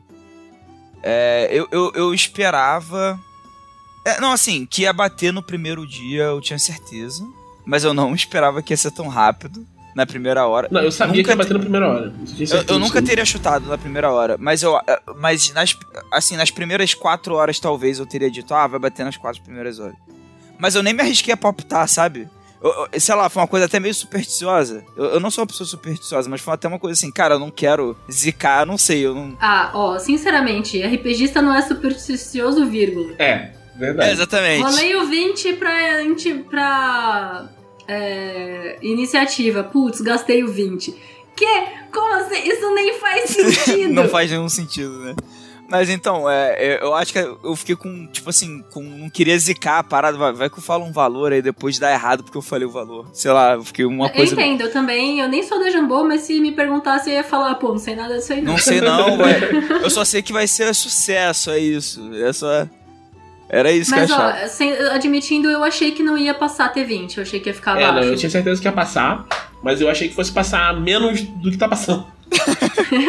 e ele pergunta também das, das raças, quais as raças a gente mais tá, tá querendo. Cara, eu, eu vou. Cara, eu, eu gosto muito de dragão, brother. Tem Kalianak no livro e, tipo.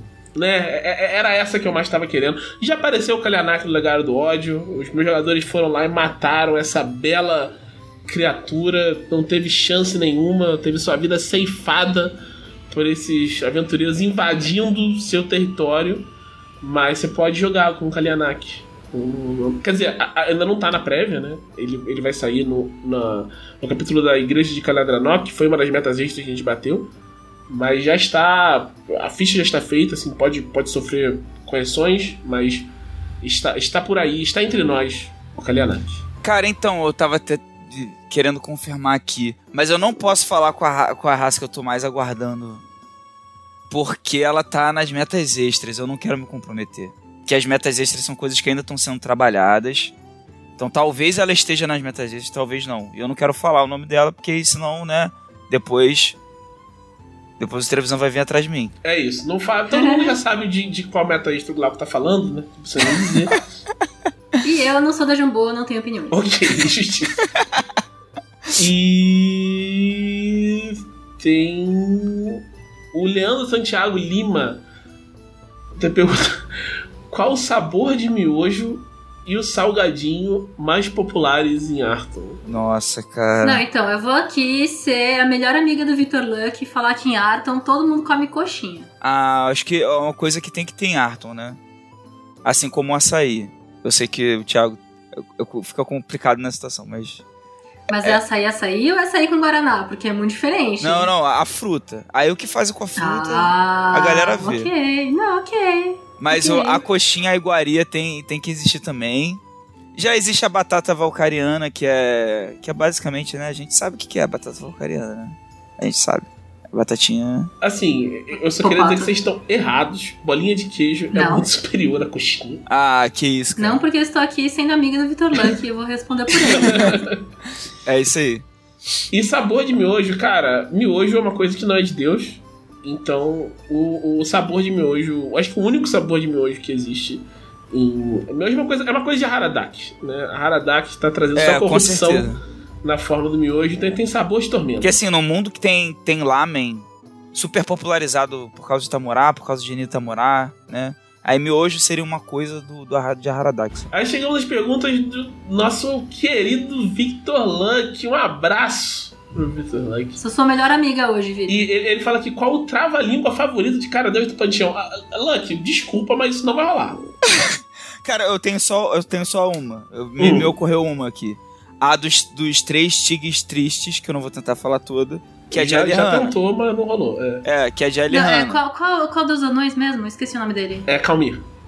O Calmir. O Calmir gosta do casa suja, chão sujo. Ok. É, eu, eu não vou, eu não vou responder, Luck. Desculpa. É...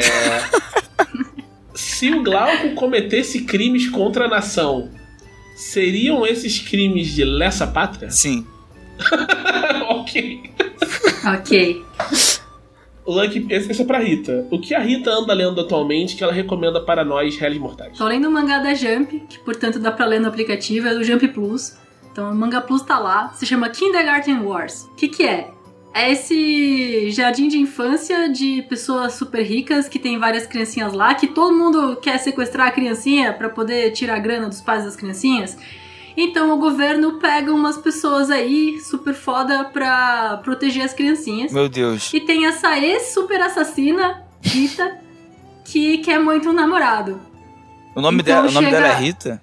O nome dela é Rita. E ela é uma super assassina. e ela quer muito um namorado, então eu me identifico. E aí chega o assassino, o, o sequestrador pra, pra Rita, e a Rita fica tipo, ai, eu preciso saber qual, como é que ele começa a comer o lamen. Ele precisa começar pela sopa. Não, pera, se ele começar pelo macarrão, eu vou ter que perdoar isso nele. E ela pergunta, como é que você começa comendo lamen? E o cara fala, pela carne. E ela no instinto mata ele, instantaneamente. e ela fala, ah não, eu fui pegar surpresa. E agora? O que eu faço? Ah, ele ia sequestrar uma das crianças, então tudo bem, eu fiz o meu trabalho. Mas quem que fala que vai começar pela carne? Que absurdo! Cara, é aquela parada que a televisão fala, né? O autor de mangá, ele tem uma criatividade ímpar na história da humanidade, né, cara? É uma e coisa aí é muito engraçado. Maravilhoso. Tem uma aqui pro, pro, pro Glauco. Na verdade, é uma pergunta geral, né? É sobre o Glauco. É verdade que é impossível para o Glauco falar a frase Eu tive uma ideia sem emendar com você na minha teia? É verdade. É verdade? É verdade. E, e tem uma outra É, pergunta na mesma linha do Vitor Luck. Quando, inevitavelmente, o Thiago for adaptar o filme novo do Aranha Verso na DB, podemos ter uma habilidade chamada Eu Adoro Andar no Abismo? Cara, Então, vai eu- ter que ter, você então, sabe, eu vou né? dizer, Luck, não vai ter essa habilidade. E agora que mencionou isso, talvez não tenha nem adaptação. Talvez não tenha nem adaptação. Ah, Absurdo, não, Thiago, a cara. gente sabe que isso vai acontecer inevitavelmente em algum Não, momento. andar no abismo. Ah, eu queria ser de... Entrar na mesma não, mas você vai adaptar, hein, velho. Eu queria A ser editor dessa disso. matéria só pra. Eu queria escrever com. Sem, eu nem vi o filme, só pra colocar a habilidade com esse nome. Pô, Glauco, vejo filme. Vejo filme, é muito bom. Não, não, eu vou ver, eu vou ver. É que eu não vi ainda. Mas eu. Mas assim, mesmo que eu não visse, eu ia querer colocar essa habilidade. Sei lá, é tipo uma queda suave, Hum. entendeu? Tem mais uma do Vitor Luck, que não é uma pergunta, é um pedido. Glauco, por favor, zere logo esse maldito jogo. Preciso ter alguém com quem debater teorias malucas. Cara, o jogo é gigante, eu, eu tô jogando, mas ele, é, ele não acaba. É, o que, que eu posso fazer? Eu, eu, É começo. a- Zelda? É zero. É, Zelda. Eu começo a jogar, falo assim, eu vou até aquele lugar do mapa lá. Aí no meio do caminho, eu vejo um negócio, ih, deixa eu ver isso aqui antes. Aí quando eu vejo, é, tá na hora de dormir e eu não fiz o que eu pretendia ter feito no começo e eu tô perdido em Hyrule, cara. Então... eu- mas, eu, mas eu tô jogando, eu tô jogando. V- vamos ter conversa em breve. É devagar e sempre. É, tem uma do Emerson Xavier, abraço pro Emerson Xavier, nosso revisor. Ele fala pro Glauco e pro Thiago, agora que o Homem Atlas tá saindo do forno, como tá sendo receber feedback da galera? Cara, tá sendo maravilhoso, assim, tipo, a- a- eu falo frequentemente isso. A comunidade Tormenta é, é, muito legal, o pessoal é ótimo, é muito bom ver o pessoal interessado no, no conteúdo que a gente tá fazendo e, e, dando suas opiniões de forma sincera, assim, tipo, não só sobre o, o, o, o Ameaça e o Atlas, né, sobre o Místico, que é a classe que a gente lançou na, na DB na DB de maio, eu recebi um, muito feedback muito bom de gente, tipo, é, falando, ah, eu gostei bastante disso aqui, não gostei daquilo. Tem coisa que a gente tem que explicar, né? Que a pessoa, tipo, tá falando, ah, pô, mas tipo, tem muita gente falando, ah, o místico é muito limitado na escolha de, de magias. Eu achei isso ruim. Eu falei, tipo, não, mas é exatamente isso que eu quero. É, é pra ele ser é, limitado. Tem que ser, tem que ser assim, calma, é. torcedores. Se você sentiu isso, quer dizer que a gente tá no caminho certo, sabe? Mas é bom saber que a gente tá no caminho certo, que é isso que as pessoas estão achando e tal. E, e, e tá sendo um muito bom, assim, quando a gente, o pessoal que chamou a gente para conversar, todo mundo que veio falar alguma coisa, isso tudo é, é, é muito, é muito bacana tá vendo como esses livros já estão sendo abraçados, nem, nem foram publicados ainda, e já estão sendo abraçados pela, pela comunidade. Eu queria agradecer a todo mundo que deu, que deu seu feedback, que tinha alguma crítica, que tinha algum comentário, isso, isso ajuda sim, muito. Sim, é, cara, eu concordo com tudo que o Thiago falou. E é, parte do que eu fiz saiu na prévia, né? Então eu já recebi uns comentários sobre o que viram na prévia. E a, uma outra parte não saiu nem na prévia ainda, mas como as pessoas sabem que é Tamorá, né? É... é. tipo, tinha muita gente falando assim: ah, eu tô muito ansioso para ver o que, que vai ser Tamorá, porque Tamorá é um lugar que, que as pessoas guardam muito carinho né, no cenário de Tormenta, né? É, tem até um jogo próprio só pra, só pra região, né? Então as pessoas ficam muito assim, nossa, vai ter Tamorá no Atlas, então, poxa, pô, Glauco, quero muito ver e tal. Assim, eu, eu espero muito que, que vocês gostem também e... E também, assim, claro, não precisa ser só elogio sempre, né? Tipo, vocês podem sempre entrar em contato com a gente para dar feedback, é, crítica construtiva também, trocar ideia, teorias, tipo, pô, li isso e pensei nessa parada, que a gente não necessariamente vai poder confirmar ou desconfirmar nada, mas a gente vai. É, é, é legal ouvir. Inclusive, sobre o místico, tem uma crítica muito frequente, que a gente tem duas habilidades sobre estar na água, né? Que eu tinha colocado uma que é legal e não é tão forte, e outra que é forte, mas não é legal. Eu tava achando que as pessoas iam escolher entre uma e outra. E todo mundo fala, eu obviamente vou pegar a que é mais forte, independente de ser menos legal. Então a gente já sabe que vai ter que juntar elas pra próxima, sabe? Não tem, não tem jeito. É bacana esse tipo de coisa. O Emerson também fez uma pergunta especificamente pra Rita. É, quais mangás com temática cyberpunk você recomenda a leitura? Pô, você já leu o mangá original de Battle Angel Alita? Aí, ó. Gun. Fica aí a, a, a dica. É, ele, o Battle Angel Alita é um mangá que ainda está sendo publicado, então ele é complicado. Porque ele tem o arco original, e aí ele tem um final, e aí ele continua fazendo um, um, mudando o final e aí a, a, segunda saga é meio doida, se passa em Vênus. Eu não gosto muito.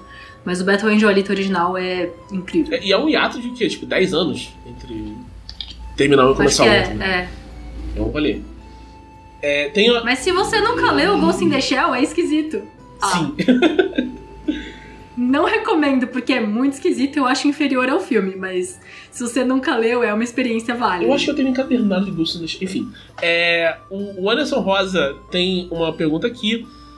É, em Tormenta 2099, qual seria a formação do Panteão em um mundo artoniano Magitech? Cara, foi longe essa pergunta. Cara, longe. eu tenho uma, eu tenho, eu tenho uma resposta. Eu tenho para mim que, tipo, num, num, num futuro similar ao nosso, até além do nosso, né? Em Arton, a tormenta talvez tivesse sido derrotada ao custo da vida de todos os deuses do panteão. E não haveriam mais deuses em Arton. Oh, Nossa, gostei, isso. gostei da resposta. Mas se, se em Arton as pessoas acreditam em coisas e as crenças dão poder para as coisas, talvez tenha surgido um herói nessa batalha contra a tormenta que virou o grande deus. É, porque tem a distinção entre os deuses maiores, são aspectos da realidade e não dependem da crença para existir, eles só tipo, estão lá e os deuses menores, né, que são esses formados pela crença. Eu acho que nesse futuro que o Glauco falou, os deuses maiores teriam morrido, a realidade é o que é, e ainda existiriam deuses menores. É, ou, ou sim, a, a, fé como um todo teria acabado. Uma coisa meio Nietzsche, Deus está morto, sabe? Ninguém, todo mundo incrédulo já no bagulho, distópico, é, cyberpunk com magia. É Mas talvez você consiga ver um futuro assim é, vendo Warhammer 40k. Sim, verdade. Warhammer 40k é meio que esse futuro, talvez, quem sabe. tem uma pergunta aqui do Marcelo Antônio Pereira Marculino. Ele já começa com Olá, Dragoncast. Você ganha um abraço automático, Marcelo. E ele diz: primeiramente, quem de vocês e da Jambô irá no DOF? Bom, é. Cara, da Jambô, eu sei que vai o Maurício. Não tenho certeza de quem mais vai com a gente. Eu sei que vai trazer mais, mais, mais gente. Maurício é o cara que cuida do nosso estoque. Ele aparece na comunidade da organização secreta de vez em quando para bater papo com o pessoal. É um cara muito gente fina. É, eu vou também. A, a Rita vai estar lá. No... É, eu, eu, infel- eu infelizmente não poderei ir, gente. Mas nos encontraremos em outras oportunidades, em breve. A Camila vem de, de Porto Alegre. Sim. Camila vem também, o pessoal do. Da equipe da Camila que estava na ameaça também vai estar, vai estar por lá. Caçaro vai estar por lá, pelo menos no domingo. Então. Apareça. Vai ser legal. E tem uma outra pergunta. Que termo em português vocês dariam para personagens que se transformam para conseguir poderes? Ele dá exemplos como Power Rangers, Super Saiyajin, Sailor Moon, Hulk, Shazam. Eu acho assim, eu acho complicado colocar todos esses personagens no mesmo balaio, porque eu acho bem diferente uma transformação de Power Rangers, de uma transformação de Super Saiyajin, uma transformação do Hulk. Né? Sim, são, sim. São coisas bem diferentes. É, e não tem termos em inglês nem em japonês pra essas transformações. Então por que teria em É, a- português? além das palavras transformação mesmo, né? É. É, É que pode, ah, mas aí pode ser uma metamorfose, sabe? Depende do contexto e da transformação também. É, acho, acho que é isso. Vai depender do tipo de personagem. O Guilherme Oliva do Fonseca pergunta quais são os seus deuses menores favoritos. Já sei a resposta do Glauco. Mas diga, Glauco. Não, pior que eu, eu- talvez eu vá te surpreender. Um dos meus deuses menores favoritos é, é porque é mais pelo capítulo e como ele aparece no livro do que por ele em si. Mas no- na trilogia tem um momento. É na trilogia? É na trilogia.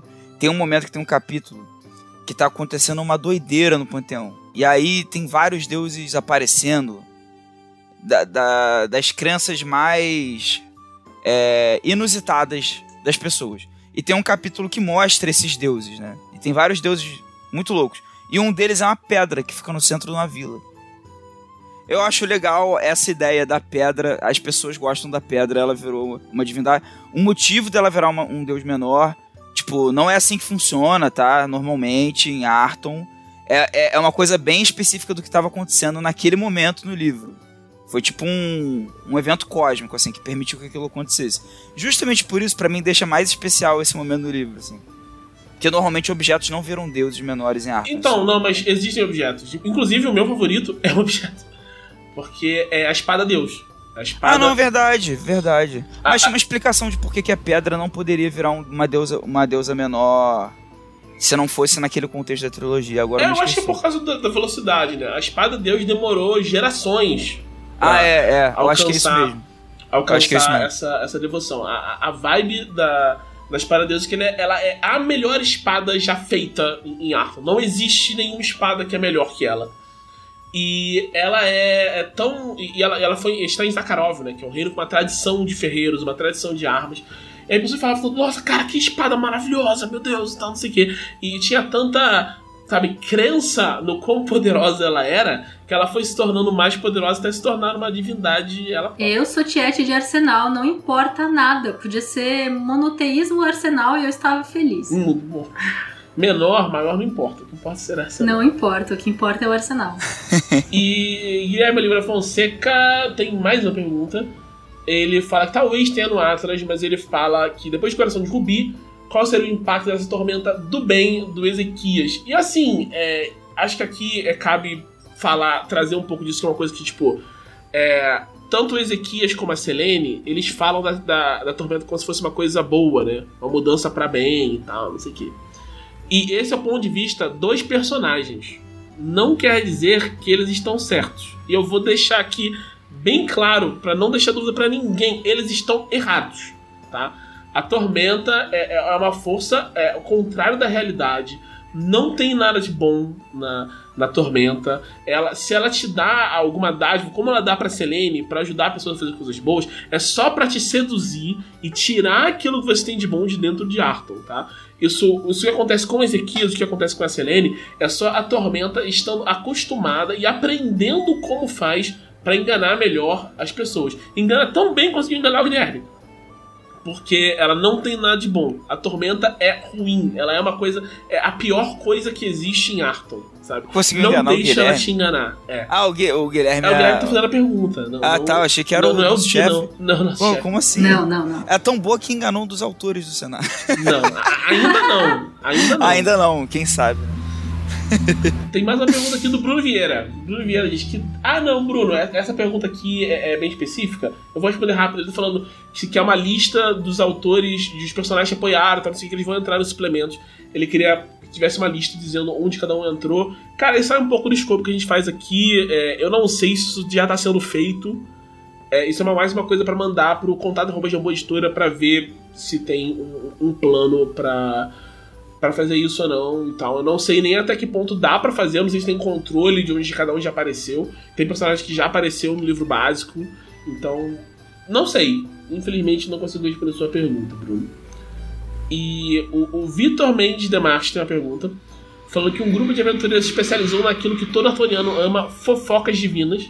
Eles vão de mundo a mundo dos deuses e ficam descobrindo as fofocas dos deuses.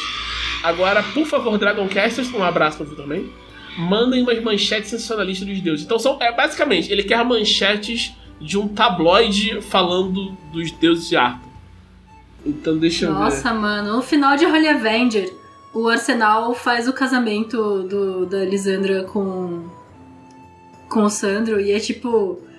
Mas você pode fazer isso? Ele, ah, eu sou um sumo sacerdote, é minha filha, então eu declaro vocês marido e mulher. Isso foi muito chocante, muito engraçado, muito bem feito.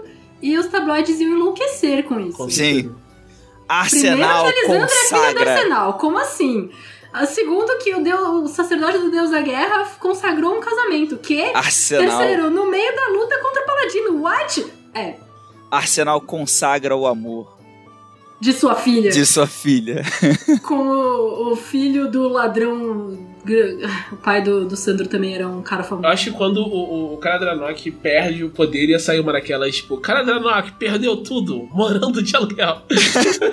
É, é, eu acho que tem umas manchetes assim da Glória também, que ela tá numa fase meio Britney Spears, assim, uma fase da a fase ruim da Britney. Cara, essa é a melhor definição que eu já vi pra coisa da Glória agora. Total. Cara, é, é a, a- a fase ruim da Britney, tá ligado? Uhum. Aham, Ela tá, 2007. ela tá, ela que, que, tipo assim, tu acha que não tem como ficar pior, aí ficou pior, tá ligado? Aí teria várias manchetes da Glória. hein? Muito bom. Muito bom. Valkyria, será a estátua a deusa? Quem E, diz? tipo, todo mundo sabe já. Mas esses tabloides às vezes não tem assunto, eles retomam os que Sim. todo mundo sempre fica.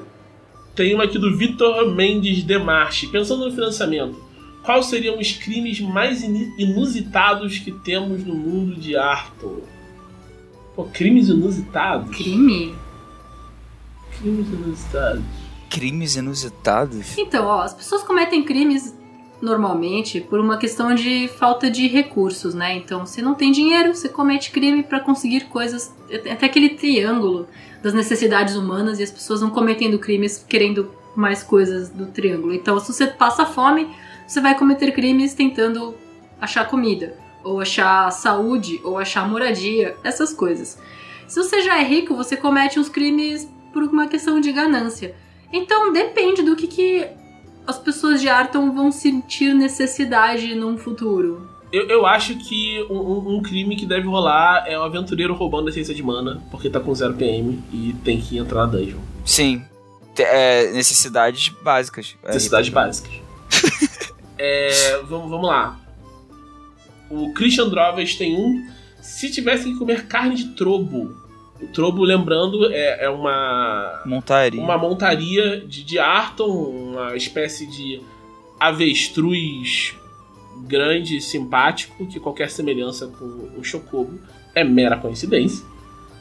E qual seria o prato que cada um escolheria o benefício esperado de um prato de carne de trobo? Eu comeria uma parmegiana de trobo. Eu não preciso de benefício, porque parmegiana já é bom demais.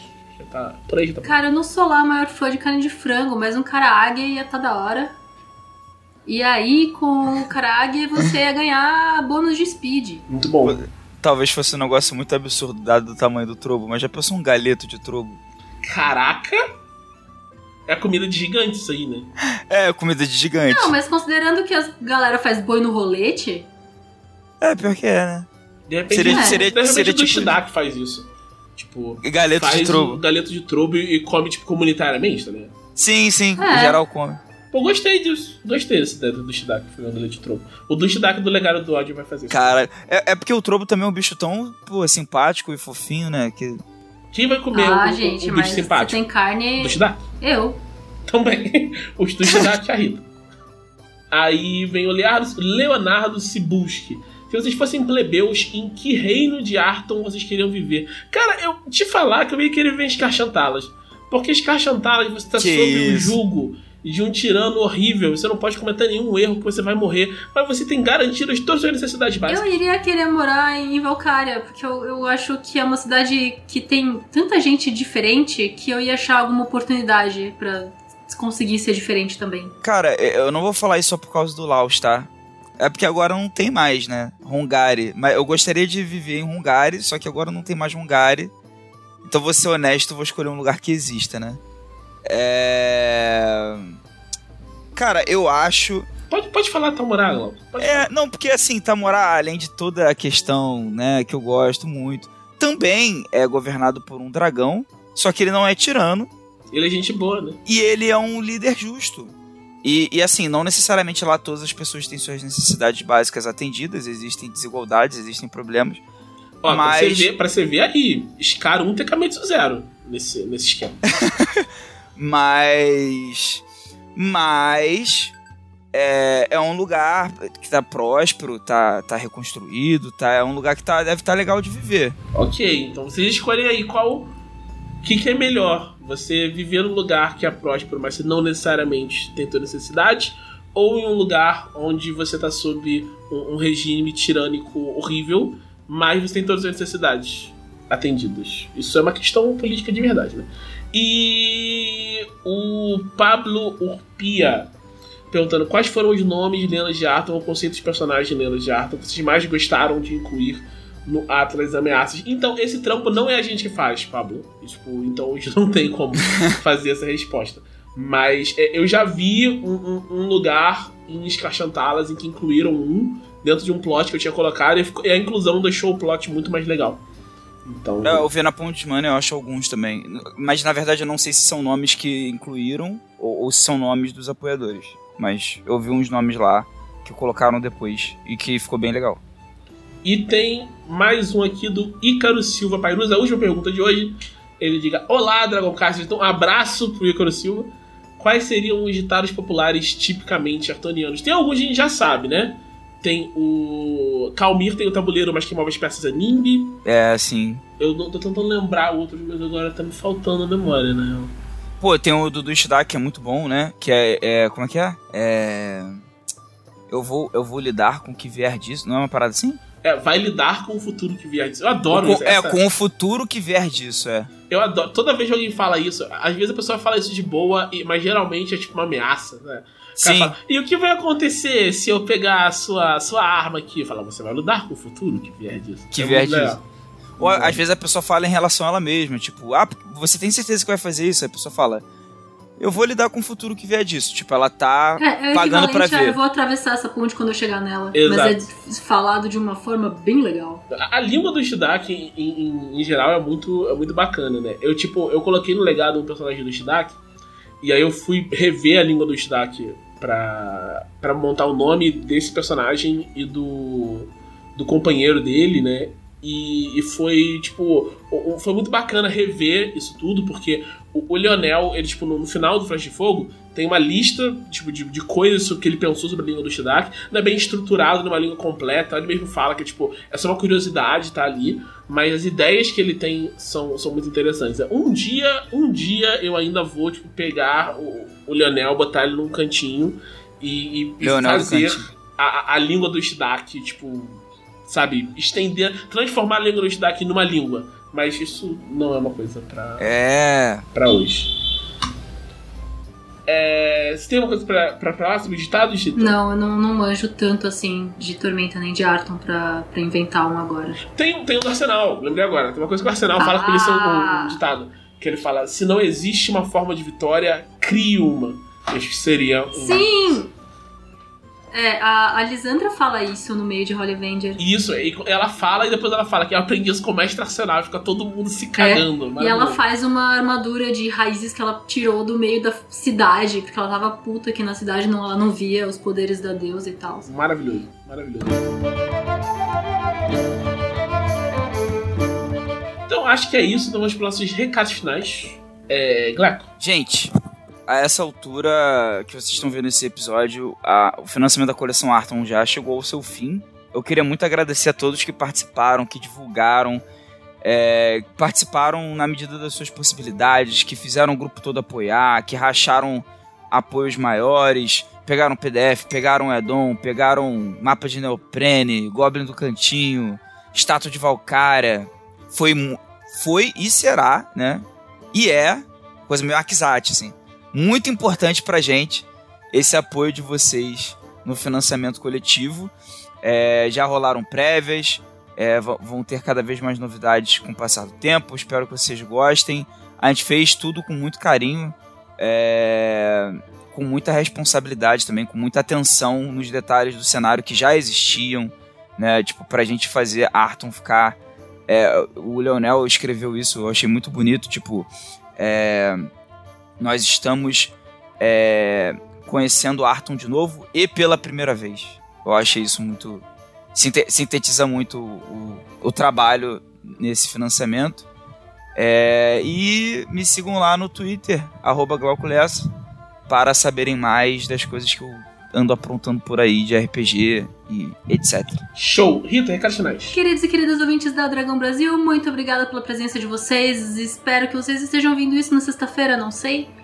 É, tô muito feliz que é a primeira vez que me fazem perguntas. Ha, recebi perguntas, já estou aqui aparecendo com uma certa frequência, mas nunca me perguntaram nada diretamente. Fiquei feliz, muito obrigada.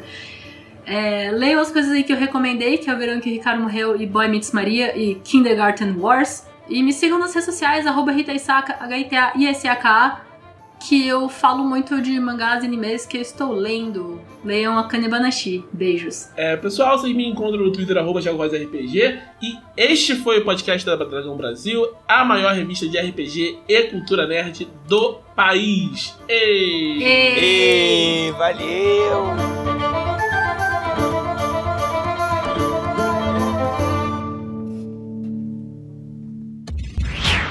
Esse episódio foi editado por Audionias Edições, a sua melhor opção em edições de podcast.